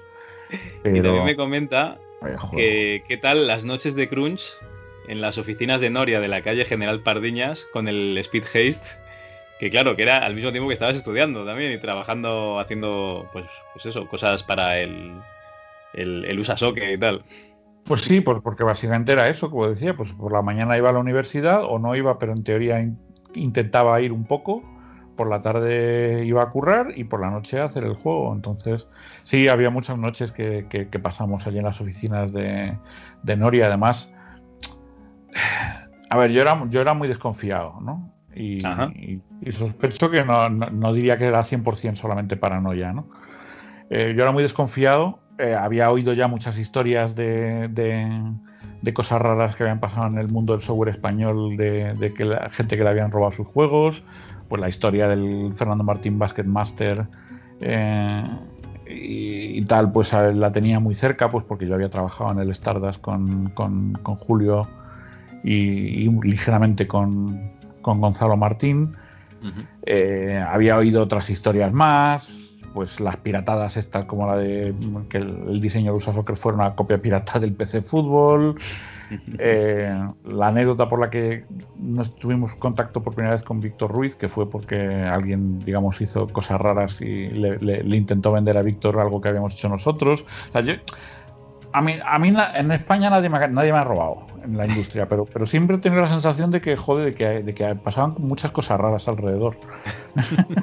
vale. Entonces, yo, era, yo era de naturaleza en general, no soy una persona altamente confiada y, esas, esas anécdotas o esas historias que había oído pues me, hacían menos, más desconfiado. Entonces, eh, eh, yo mi ordenador y el código fuente del, del, del Speed Haste los tenía yo, no los tenía nadie más. Bien hecho.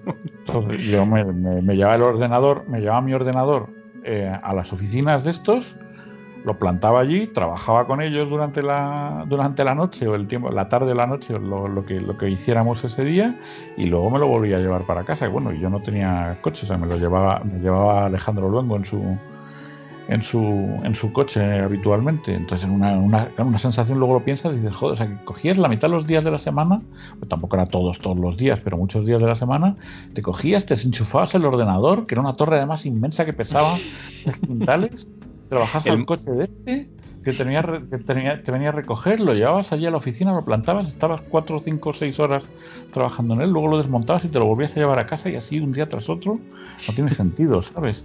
Pero claro, pues no, no era como ahora que tienes todas las cosas ahí en la nube y tal, y, tu ordenador lo llevas en el bolsillo, parece, ¿no? A veces. Y, yo ya te digo, si era desconfiado, no, no, no, no quería. No quería encontrarme en la situación de confiar y que, me, y que alguien me, putease. Entonces, directamente no, no, no, permitía que la situación físicamente lo, lo, permitiera. Eh, tenía llave, tenía clave para, para arrancar eh, cuando, nos, cuando nos íbamos a, cenar, estamos allí en las oficinas de estos, nos íbamos a cenar, lo apagaba y, lo cerraba con la llave. y es como, joder, ¿no te fías de, la, de tus socios? No es que no me fíe, es que no quiero encontrarme con que no debería haberme fiado. No, no, no, a ver, que, que, sí que es muy respetable. ¿eh? Ni, ni, con DDM, ni con Dynamic, con, con, quien yo no llegué a trabajar nunca, ni con Topo, ni con nadie, creo que nadie me haya robado en España. En, la, empresa está de Chicago sí que me dejó de ver pasta cuando me volví a España, pero son, son los únicos. pero en España nadie. Pero sí he oído demasiadas cosas raras alrededor y era desconfiado con eso. Vale, vale. Entonces, ¿había más crunch en, en Noria Works o había más crunch en Piro? El crunch más brutal fue el del Comandos 1, que del que yo solo viví una pequeña parte porque estuve ese tiempo solo hasta que se hizo la demo. Pero vamos, que sí, que me, dio para que me diera un chungo en las oficinas y eh, no voy a describirlo porque no quiero que el podcast se vuelva desagradable, pero fue un chungo muy desagradable en las oficinas de, de después de estar pues una semana durmiendo allí. O sea, pusieron el desfibrilador, lo pusieron después de que te diese el chungo a ti, ¿o qué? pues prácticamente, sí. Madre mía. Vamos, o sea, me dio un chungo, me tuve que ir a casa, porque ya te digo, llevábamos varios días ya durmiendo en las propias oficinas. No salíamos de allí más que para comer comida basura. Sí. Me dio el chungo, me fui, me fui para casa, me metí en la cama, dormí como 20 horas, una cosa así, seguidas, y ya me levanté y me volví a trabajar al, día, al, otro día. O sea, creo que pues, me, debí de, eso debió ser el domingo, entonces el domingo no, no ocurre y me debí volver a presentar en las oficinas de Piro allí el, el lunes por la tarde para seguir. Pero fue eso. El, equipo de Comandos 1 mantuvo un ritmo absolutamente brutal e inhumano durante un año. Lo que te digo, era de, de trabajar de 12 a 12 de 10 o de 10 a 10, no sé, pero vamos, trabajar como mínimo 12 horas todos los días, 7 días de la semana. Allí no había fines de semana. Allí, una frase que decían algunos, todos los días son jueves. los jueves es el día que, que, que, que, sales de copas, pero al día siguiente tienes que currar, ¿no? Pues todos los días son. Todos los días te apetece salir de copas y todos los días al día siguiente tienes que currar. Era una de las maneras de describir ese crunch y claro, un año de eso es brutal y, los efectos físicos, los efectos mentales, los efectos emocionales eh, eh, se, se, pagan durante mucho, durante mucho tiempo diferentes personas de diferentes maneras. ¿no? Mm. El crunch de Comandos 2, y pero sobre todo, no solamente el crunch en términos de horas que echas, sino de la, el ambiente dentro del cual los echas, ¿no? El hecho de que ese crunch no dependa de ti. Joder, yo me he quedado noches enteras programando como loco porque estoy emocionado de lo que estoy haciendo. Pero cuando alguien te dice que no te puedes ir a casa porque, porque está todo el mundo cruncheando y cómo te vas a ir tú y te ven irte, pues eso es, eso es mortal. Eso es algo que te, que te destroza, que te... Que, que, sí, que pues estás echando unas horas más en el trabajo, pero esas horas no van a rentar comparado con la pérdida de ilusión, la pérdida de motivación y la pérdida, digamos, la, toxicidad con la que empiezas a juzgar las cosas que pasan. Y las sí, no, no, no, porque en el momento en que uno sale por la puerta y los otros se quedan, se resiente en las relaciones, sí, sí. Sí, pero lo que digo, a lo que me refiero en general es que, o sea, la forma de la forma en la que se produjo, de la que se producían los crunches de, de, de Comandos 1 en Comandos 1, pues todo el mundo sí que estaba con la sensación de no sabemos lo que estamos haciendo, estamos aquí dando toda nuestra vida. Con lo cual fue, fue duro y fue chungo, pero no, no fue todavía tan tóxico, pero el de Comandos 2, gente que salió de Comandos 2 jodida mentalmente, montones, montones. Jodida mentalmente, que no es que digas se han quedado ya lisiados para el resto de su vida, ¿no? Pero que sí que hay una parte de, la, digamos, de, la felicidad y de la ilusión que quieres que las personas tengan, que sí que, que sí que se, se quemó se perdió ahí. En, ahí se, quedan, se te quedan agujeros grises en el, en, el, en el carácter y en la personalidad, agujeros que luego ya es muy difícil volver a llenar. Y, y el tipo de, de, crunch y el tipo de ambiente de trabajo y de ambiente de, de trato como profesionales que, que, tenía la gente en el equipo de Comandos 2 era muy chungo en ese sentido. Es del tipo de cosas que eh, nadie, nadie quiere hacer tres veces en su vida, o prácticamente nadie quiere hacer tres veces en su vida y menos dos veces seguidas. No, no, eso está, eso está claro. Oye, cuando digo que, que crunchamos mucho en Pretorians, por ejemplo, pero que era otra cosa, yo creo que por el, a pesar de que sí que, joder, pues que, que, que, no te apetece ir a trabajar un sábado y fuimos a trabajar muchos sábados y, bastantes domingos en Pretorians, pero creo que el tipo de ambiente y el tipo de motivación, el tipo de de racionalización alrededor de por qué lo estamos haciendo, cuándo lo hacemos, cuándo no, y cuándo, y, de, controlar la expectativa de cuándo lo vamos a tener que hacer y cuándo no lo vamos a tener que hacer, yo creo que si intentamos poner todo, todo el cuidado que, pudimos y supimos que, lo, que no creo que lo hiciéramos especialmente bien, pero en comparación yo creo que fue otra cosa. La gente no creo que saliera quemada en ese, en, de ese tipo de, de crunches. Y es gente que, lo, que yo os he visto quemada en otros sitios. Entonces creo que esa, esa, diferencia es importante. No solamente las horas, sino el ambiente dentro del cual lo haces. Vale, vale. Oye, eh, estuviste un tiempo en, la Academia UTAT, ¿vale? Mucha gente de, Piro estuvisteis allí. Eh, además, todos os fuisteis más o menos al mismo tiempo y no voy a preguntar por qué. Pero la pregunta es, ¿la gente, los chavales y las chavalas que están estudiando estos grados o estos másteres de desarrollo de videojuegos? Dos, preguntas. Uno, ¿Mm? eh, ¿saben de vuestros juegos o eso ya es eh, demasiado, les cae demasiado lejos? Son gente muy joven, de 20, 20 y pocos, y, esto ya les, les cae muy lejos. Esta sería una. Pues yo diría que en general poco, pero es que yo sí me he encontrado muchos alumnos que vienen a hacer a desarrollar juegos porque les gusta jugar, no porque les no porque tenga una conciencia de lo que es hacer juegos. Yo, yo cuando tenía 13 años dije literalmente la frase, yo de mayor voy a hacer juegos. O sea, a los 13 años yo, decidí tener la claro, Igual que hay gente que dice, bueno, pues me gustaría ser policía, me gustaría ser alpinista, me gustaría ser bombero, me gustaría ser militar, lo que sea, ¿no? Y eso lo dicen con una cierta conciencia, a pesar de que luego puede que no sea lo que quieran hacer. Yo quiero ser médico, yo quiero ser futbolista cuando dicen esas cosas, los chavales las dicen con una cierta conciencia de, lo que están, de que, están hablando, de que esa va a ser su proyección profesional. Por supuesto, no saben lo que significa. Cuando tienes 12 años, no sabes lo que significa una carrera profesional. Pero, pero nadie, prácticamente nadie dice eso. De, los videojuegos y mucha gente que, pasa que oigo por podcast siempre me choca, ¿no? El, no, pues yo no era consciente de que esto se pudiera, algo que se pudiera hacer. Y, joder, pues, pues yo, yo en, el, en el 82, tío, un día dije, joder, yo, yo, es que lo que quiero hacer, yo, yo no quiero ser físico, no quiero ser matemático, no quiero ser profesor, no quiero ser... No, no, yo voy a dedicarme a hacer juegos.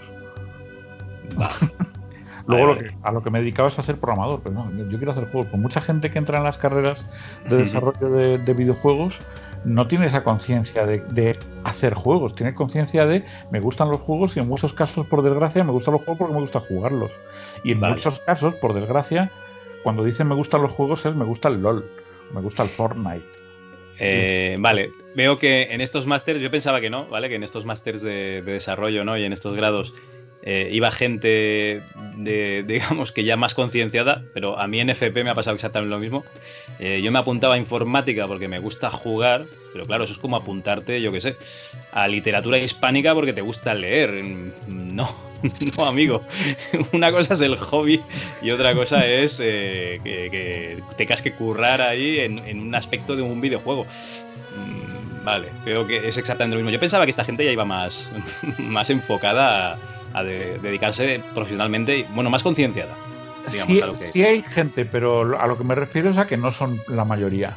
La, mayoría de los estudiantes que me he encontrado en grados, cuando ya vas a másters, ya la gente tiene un poco más de conciencia, porque el máster ya es otra cosa. El máster es algo, y sobre todo cuando estás haciendo un máster que no es un máster oficial a nivel, a nivel formalmente académico, eh, eh, como son la mayoría de los másters de, videojuegos en, en, España, los másters de los másters de la Complu, eh, eh, digamos que lo, que van para conseguir esa formación. El título en sí no les va a valer especialmente de nada.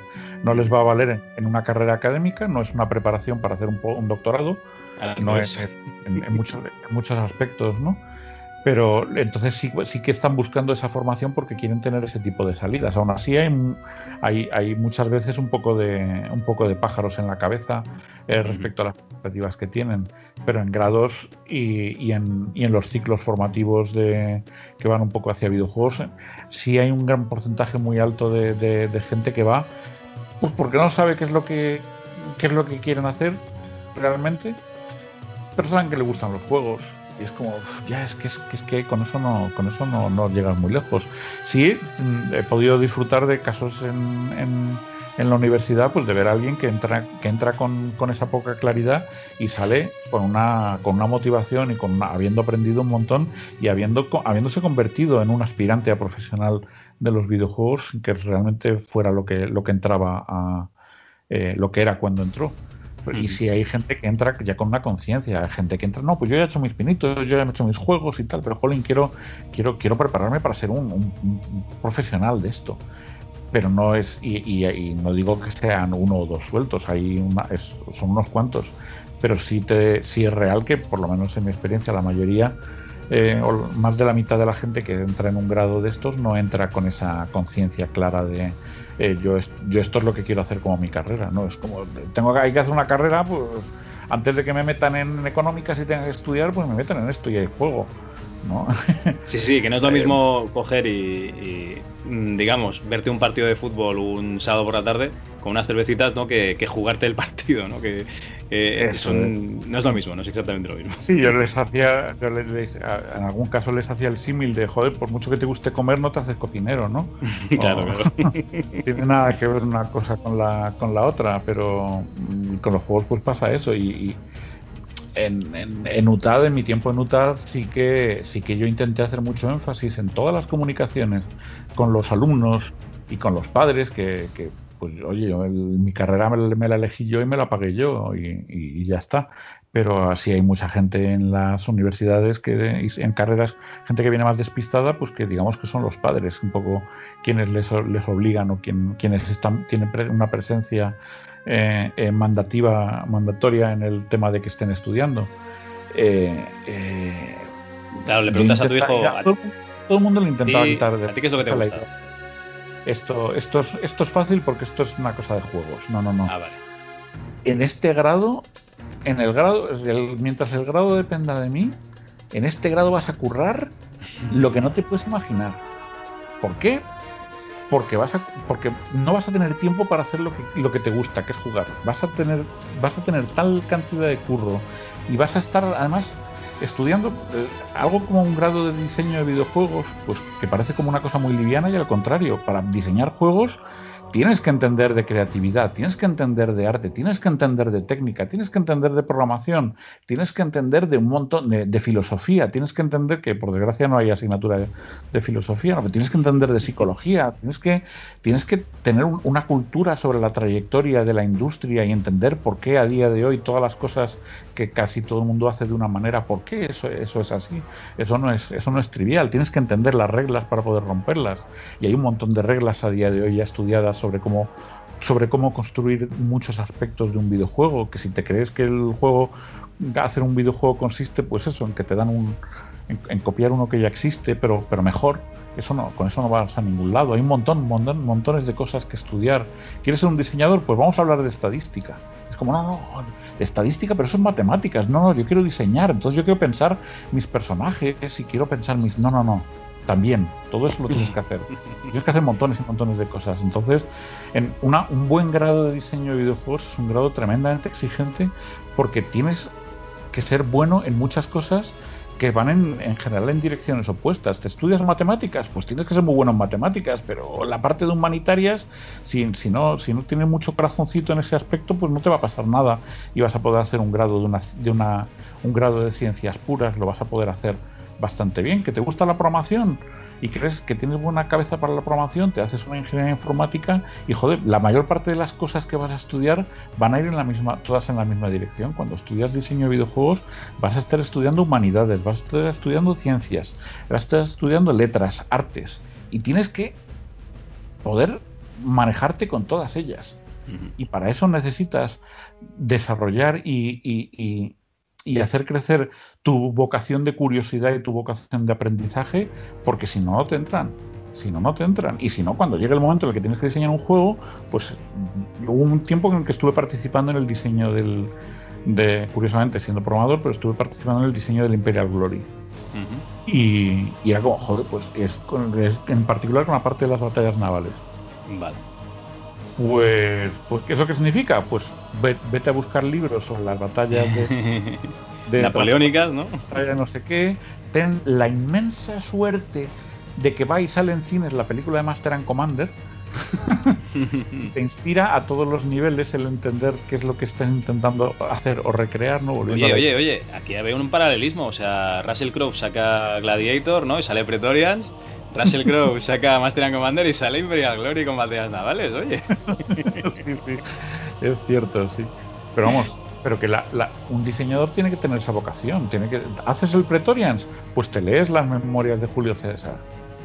Haces el, estás haciendo las batallas navales de no sé qué, pues te tienes que interesar por eso y no, y no, no solamente que te informes para resolver un problema concreto de diseño, es que te tienes que embeber un poco del, del, del, espíritu de aquello que estás intentando recrear, ¿no?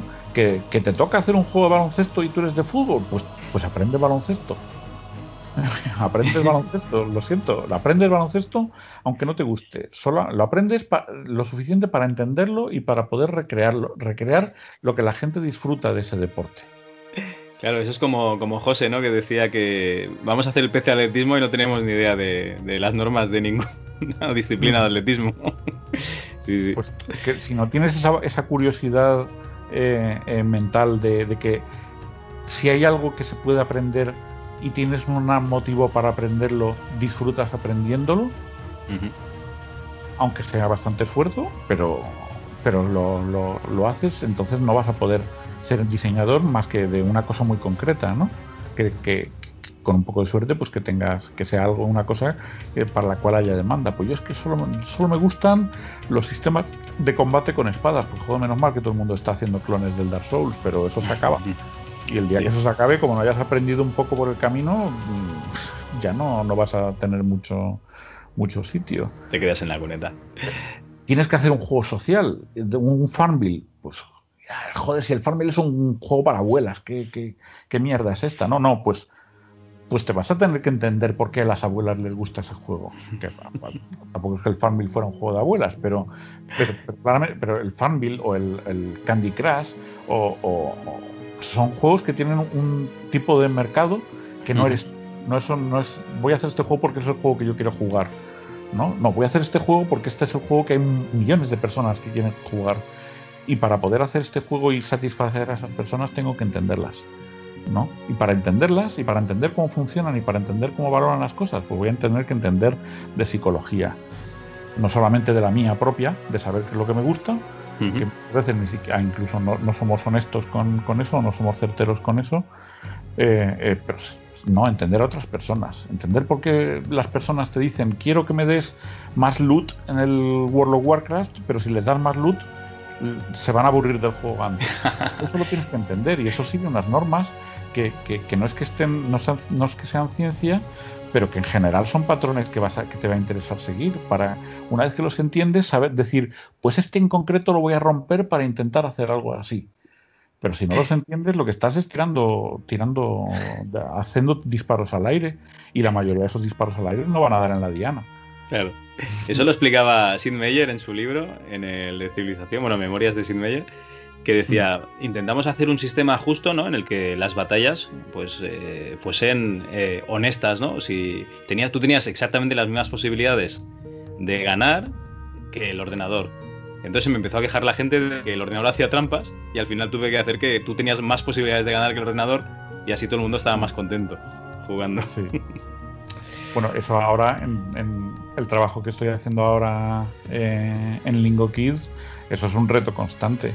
Porque es lo que estamos bueno, haciendo. Explícanos, Sí, sí, explícanos, explícanos qué es esto de Lingo Kids.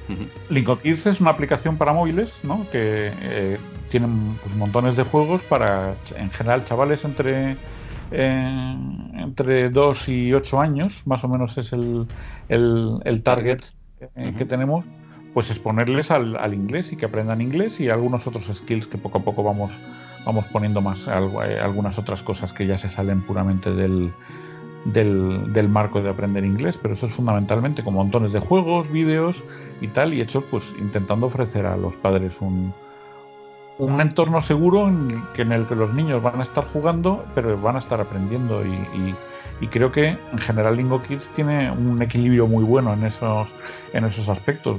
La, chavalería disfruta con los vídeos y disfruta con los, con los juegos.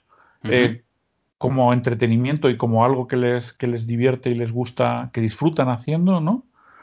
Em, y en general los padres pues tienen, se encuentran con que, con que sus niños después de estar jugando a Lingo Kids pues empiezan a repetir palabras en inglés, empiezan a manejar vocabulario en inglés, empiezan a contar en inglés, eh, eh, empiezan a, sí, que perciben que, los niños están adquiriendo conocimientos. No, no es que Lingo Kids sea un curso reglado ni mucho menos, pero sí es una, pero sí es una fuente de, conocimientos eh, mezclados con, con entretenimiento, ¿no? Vale, o sea, es un sistema de aprendizaje para niños en el que ellos, de forma lúdica, digamos, aprenden inglés. Eso es. Pues igual que yo aprendo inglés leyendo libros en inglés y viendo películas en inglés. Correcto. Básicamente, ¿no? no, no, sí, sí. Un poco eso, pero, pero, pero bueno, eh, no, no, he elegido específicamente por ellos, ¿no? Claro, entonces tienen que ser de esas edades para que ellos eh, de forma natural entiendan que eso es una, una diversión y les dé igual el idioma, ¿no? Para que entre, entre, mejor, digamos. Sí, entonces, pues muchas veces pues ponemos, hacemos un juego y le ponemos una explicación al principio. Pues tienes que coger todas las frutas y meterlas en la cesta. Es una explicación que está locutada en inglés. Eh, Lingo Kids está orientado a niños que no saben hablar inglés, entonces, pues ¿para qué la ponemos, no? Pues la ponemos para que el niño esté escuchando inglés. Para que los padres que están viendo jugar al niño, y a lo mejor si los padres sí si saben inglés, pero quieren que, y quieren que el niño lo, aprenda, pues, eh, o, que aprenda o que se familiarice con el inglés, pues reconocen qué es lo que está, qué es lo que tiene que hacer el niño y puedan incluso pues involucrarse en, vamos, venga, vamos a jugar juntos. Yo te cuento lo que tienes que hacer y tú lo haces. Yo te cuento dónde tienes que pulsar y tú pulsas.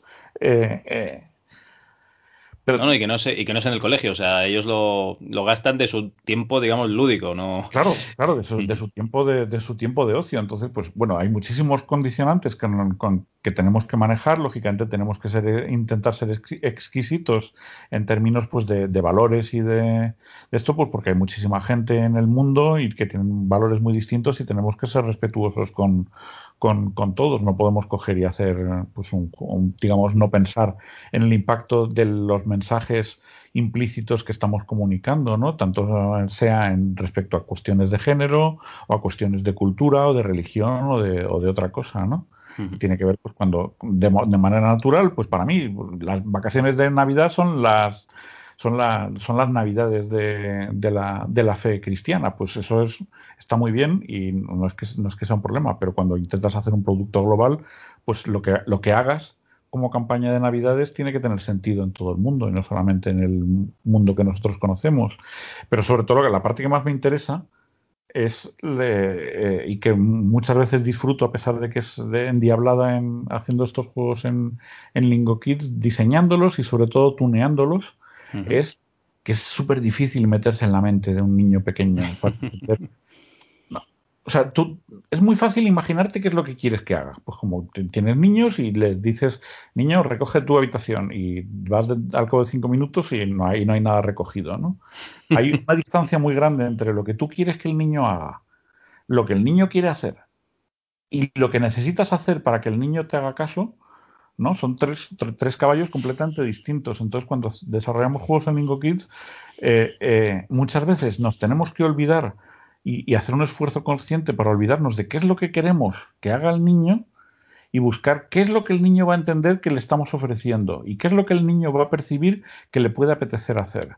Intentarles, intentar ofrecerles ese tipo de cosas, ¿no? Ofrecerles, te voy a dar un juego y entonces en el juego, pues yo como diseñador, pues diseño las reglas del juego, de las mecánicas y el gameplay.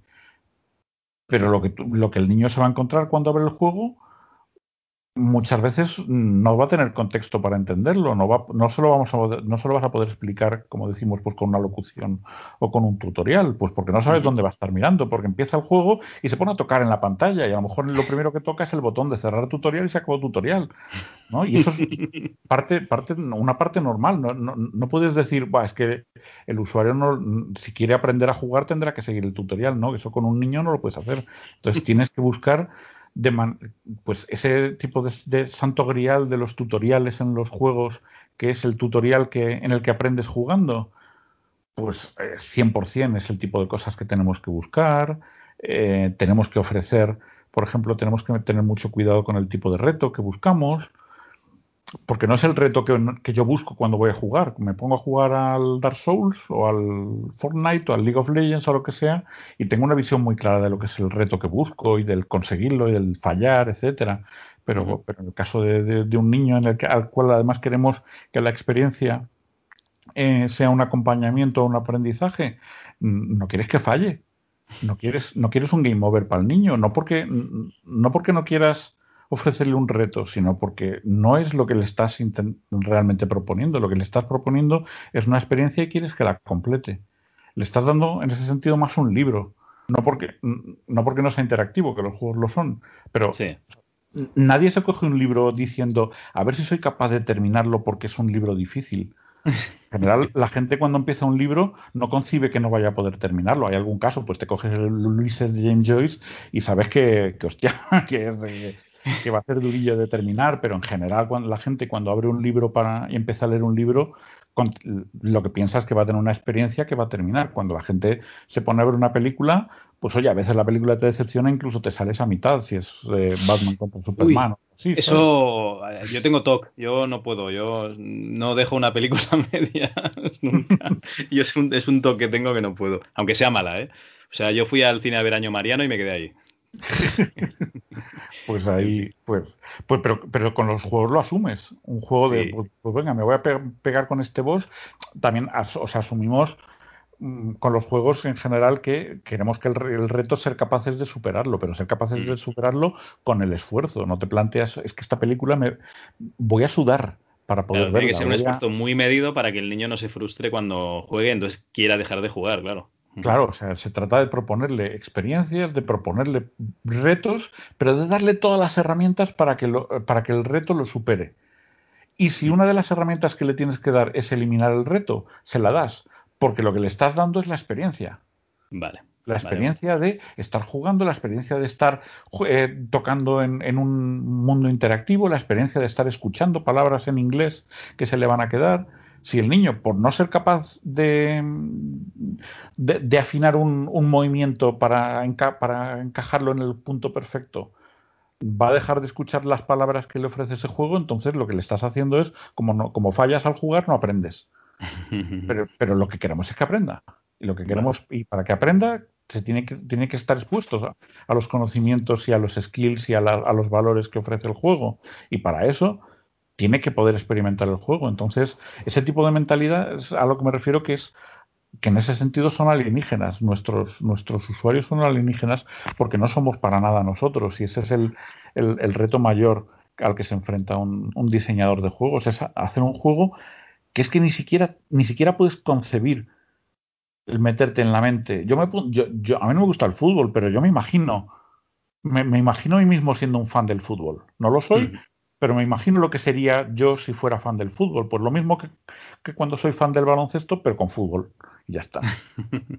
Pero esa, esa, esa, esa, traslación no la puedes hacer con, con, con, esa facilidad para intentar meterte en la mente de un niño. Entonces, pues tienes que intentar establecer pues determinadas reglas como esto. ¿Cómo voy a tratar el reto? ¿Cómo voy a tratar el challenge? ¿Cómo voy a tratar los estados de fallo, los estados de game over? ¿Cómo los quiero manejar? ¿Cómo quiero manejar la tutorialización? ¿Cómo quiero mm, eh, ofrecer ayudas pero no depender de ellas? ¿Cómo quiero incluso hacer una graduación, una variación a lo largo del, del, tiempo en la que en función de lo que esté pasando en el juego, pues le abro más, más, más helpers o más, más facilidades o, o, se lo hago más difícil, hacer gradaciones eh, dinámicas de dificultad, todo ese tipo de cosas. Entonces, parece que estamos haciendo unos juegos súper sencillos en los que tienes que mover un, arrastrar una pegatina de un sitio a otro en pantalla con unos gráficos infantiles pero la cantidad de. Digamos, Control de estados, ¿no? De, que si falla X veces, entonces rebajas el nivel o, vuelves a un estado anterior, etcétera, ¿no? Sí, pero que no lo quieres hacer de manera que llegue a estados aberrantes, porque, porque el niño se ha puesto, pues como les pasa mucho, pues no, es que, ¿qué es lo que está haciendo este niño? Lo que está haciendo es que ha cogido el tablet y al coger el tablet le ha puesto todo el dedazo eh, en el lado y entonces luego el juego no le coge el input y cosas así. No, no quieres que por, por situaciones que, se dan con los niños, aunque no se den con los adultos, pues lo o que a los adultos le puedes decir, pues, te, pues lo siento, si eres un muñón que no, no coges bien el tablet, pues es tu problema y no juegues y ya está. Pero no, no, o sea, digamos que somos mucho más crueles o mucho más exigentes en lo que, en lo en el tipo de colaboración que esperamos de un adulto cuando juega un juego de adultos de lo que de lo que tenemos que ser con un juego de, niños, y más con que tiene esa vocación además educativa. Eh, entonces, como te digo, es son, son juegos que cada uno individualmente pues puede parecer ser sencillo y parecerlo, pero cada movimiento, cada interacción, cada cosa que ocurre y cada cosa que no ocurre, pero podría, está iterada, iterada como tres o cuatro o cinco veces. En el diseño, en la implementación, eh, después de user test, cuando llamamos los, bueno, ahora con el COVID, pues es bastante más complicado, lógicamente, pero tradicionalmente, pues si llevamos cada pocas semanas los juegos en los que estamos trabajando a una a guarderías o así que, que, les gusta acogernos para, ver cómo lo juegan los niños. Y lo flipas. te, das cuenta, te das cuenta de que todo lo que pensabas está mal, ¿no? sí, sí, sí, eso es, es, es, buenísimo. Hay varios memes en internet al respecto de lo que, lo que tú quieres que haga el usuario versus lo que el usuario hace, que con los niños son 100%, 100 verdad, con los niños y con los gatos, ¿no? Los gatos nunca hacen tampoco lo que tú quieres, pues los niños igual. Pero... ¿Y la tecnología te la han cambiado mucho? Porque claro, si programabas en C, esto es, eh, entiendo que es tecnología para verse en el navegador. ¿Esto qué será? ¿Más, más JavaScript? Eh, es de móvil, entonces está, todos los juegos están hechos ah, en, Unity.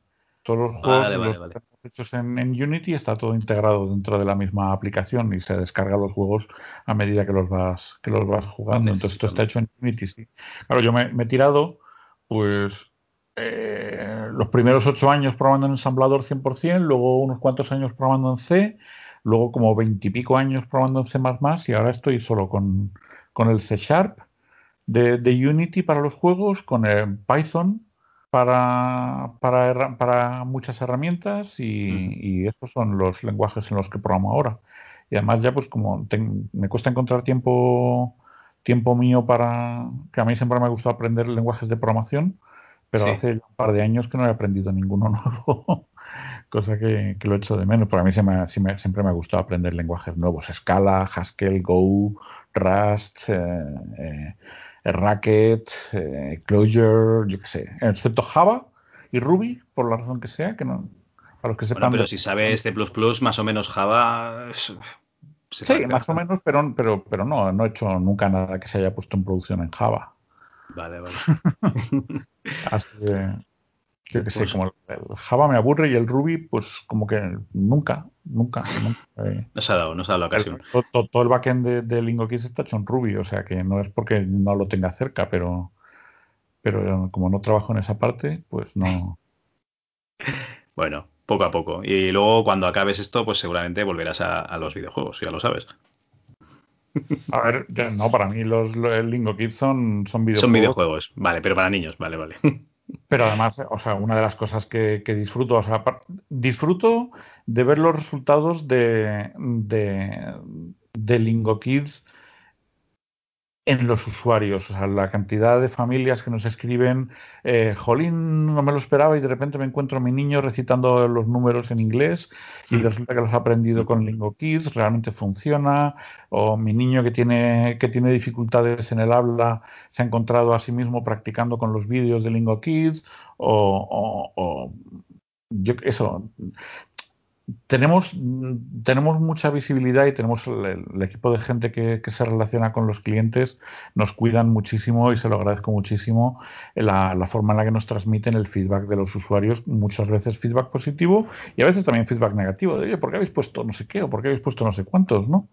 Eh, pero todo es importante, es importante. Que nos, lo recibimos con muchas ganas y, y nos hace muy conscientes del impacto que tenemos en los usuarios, que va más allá del hecho de que, se, de que hayan disfrutado. A mí me encanta hacer videojuegos y me encanta, eh, me encanta que, la gente dedique una parte de su vida a, hacer algo con lo que disfruta.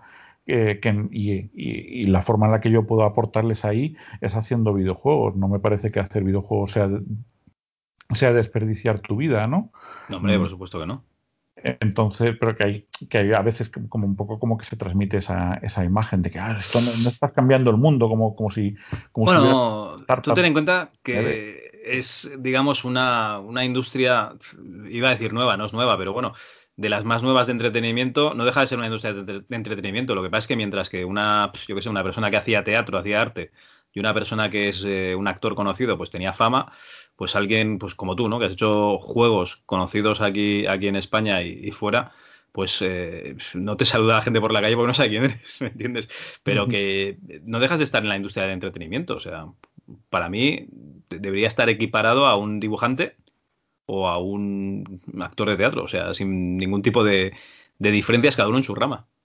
Sí, sí, yo, a mí, yo, yo, siempre lo he visto como algo perfectamente, completamente valioso.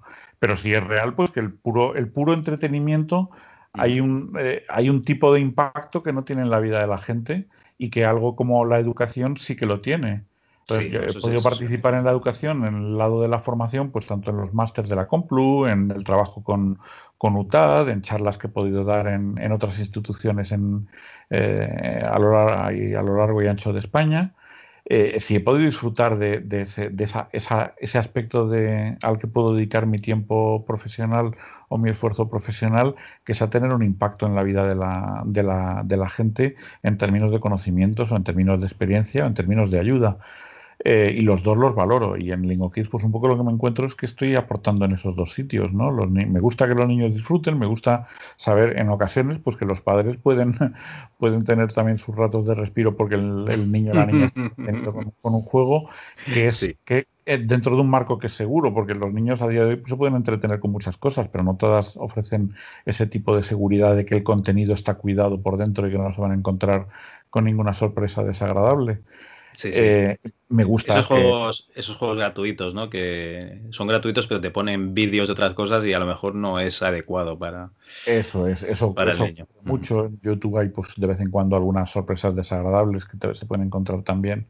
Entonces, si me gusta el, poder ofrecer el poder, o sea, el poder aportar dentro de, una organización como LingoGeeks, el poder aportar a, padres y madres eh, la tranquilidad de que sus niños están teniendo un tiempo de ocio electrónico eh, eh, que va a ser positivo para ellos, que va a ser entretenido para ellos, que va a ser absorbente para ellos, pero que también va a ser educativo y que les va a aportar, que van a salir de esa experiencia eh, teniendo algo más de valor en su vida que solamente un, tiempo de entretenimiento, que como digo también es, también es que es, positivo, ¿no? Pero es como valores añadidos. Entonces los disfruto y, y tengo pues como tengo, como tengo dos niños, pues tengo, digamos, la ocasión de verlo más de cerca, ¿no? Probablemente yo con yo con hace 20 años no estaría disfrutando del tipo de trabajo de Lingo Kids eh, como lo disfruto ahora, ¿no? No, tendría dos beta testers en casa para, para, juegos como los de Lingo Kids hace, hace dos años. Sin embargo, ahora pues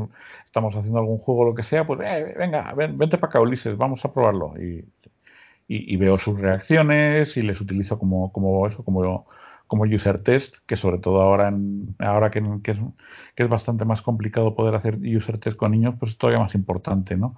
Eh, sacar, a, utilizar a los nuestros de, de testers, pero eso, la, la, idea de, de, ver cómo juegan y de sacar ideas para mejorar el juego a partir de, de haberles visto jugarlo y que es un poco un, algo que se puede parecer a desarrollar con ellos, es algo que, que a mí me, me, aporta, a nivel personal y emotivo, me aporta muchísimo y mm. es el, el, tipo de trabajo que, que, que, estoy convencido de que tengo que estar haciendo en este momento de mi vida. Eso entonces, me, me, sigo sintiendo muy afortunado porque creo que eso me ha pasado en muchas ocasiones a lo largo de mi, de mi vida y es cierto que yo me he esforzado, pero también he tenido mucha suerte. De, de poder encontrarme esas oportunidades para poder aprovecharlas, que no todo el mundo las tiene. No, no, pues oye, nos alegramos muchísimo y me alegro muchísimo. Eh, Jare, oye, muchísimas gracias por el tiempo que nos has dedicado. Eh, ¿Dónde te puede encontrar la gente si es que quieres que te encuentre alguien?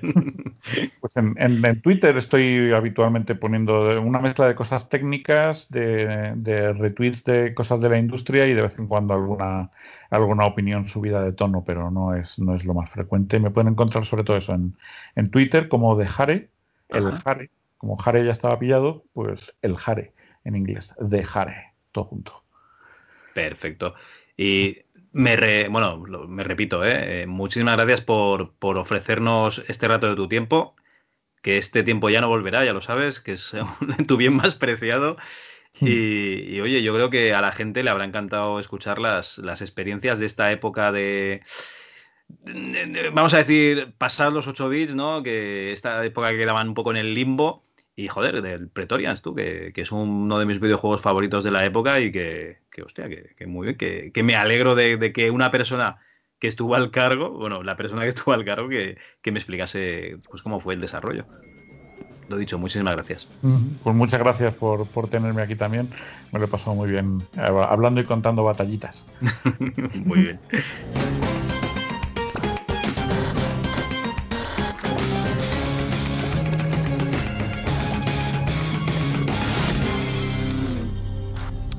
Bienvenidos a la era de la innovación. Hoy les hablaremos de los avances en los videojuegos. ¿Se acuerdan de los marcianitos? Nadie podía imaginar que estos primitivos juegos llegarían a ser una de las principales formas de entretenimiento. 8 millones y medio de españoles disfrutan a diario con ellos. Pero claro, ya no son esos simples juegos sobre fondo gris, sino complejos programas realizados por creativos de multitud de áreas. España está a la vanguardia de su desarrollo.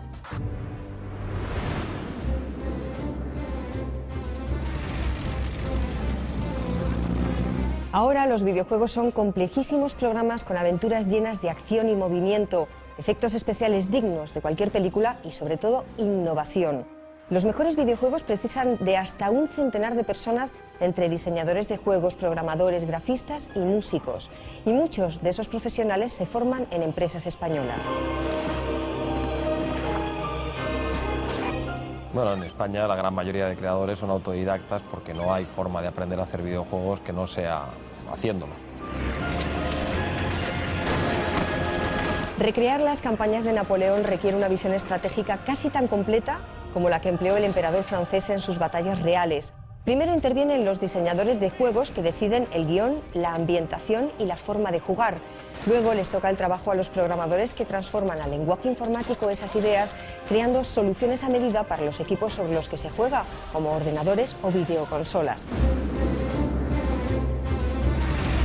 Creo que a día de hoy el rasgo más innovador es que existan juegos hechos en España y que se vendan en todo el mundo. Yo creo que el segundo rasgo es la, segundo rasgo es la originalidad. Es decir, en España estamos obligados a hacer juegos muy originales porque es un país que no tiene tradición en la creación de videojuegos.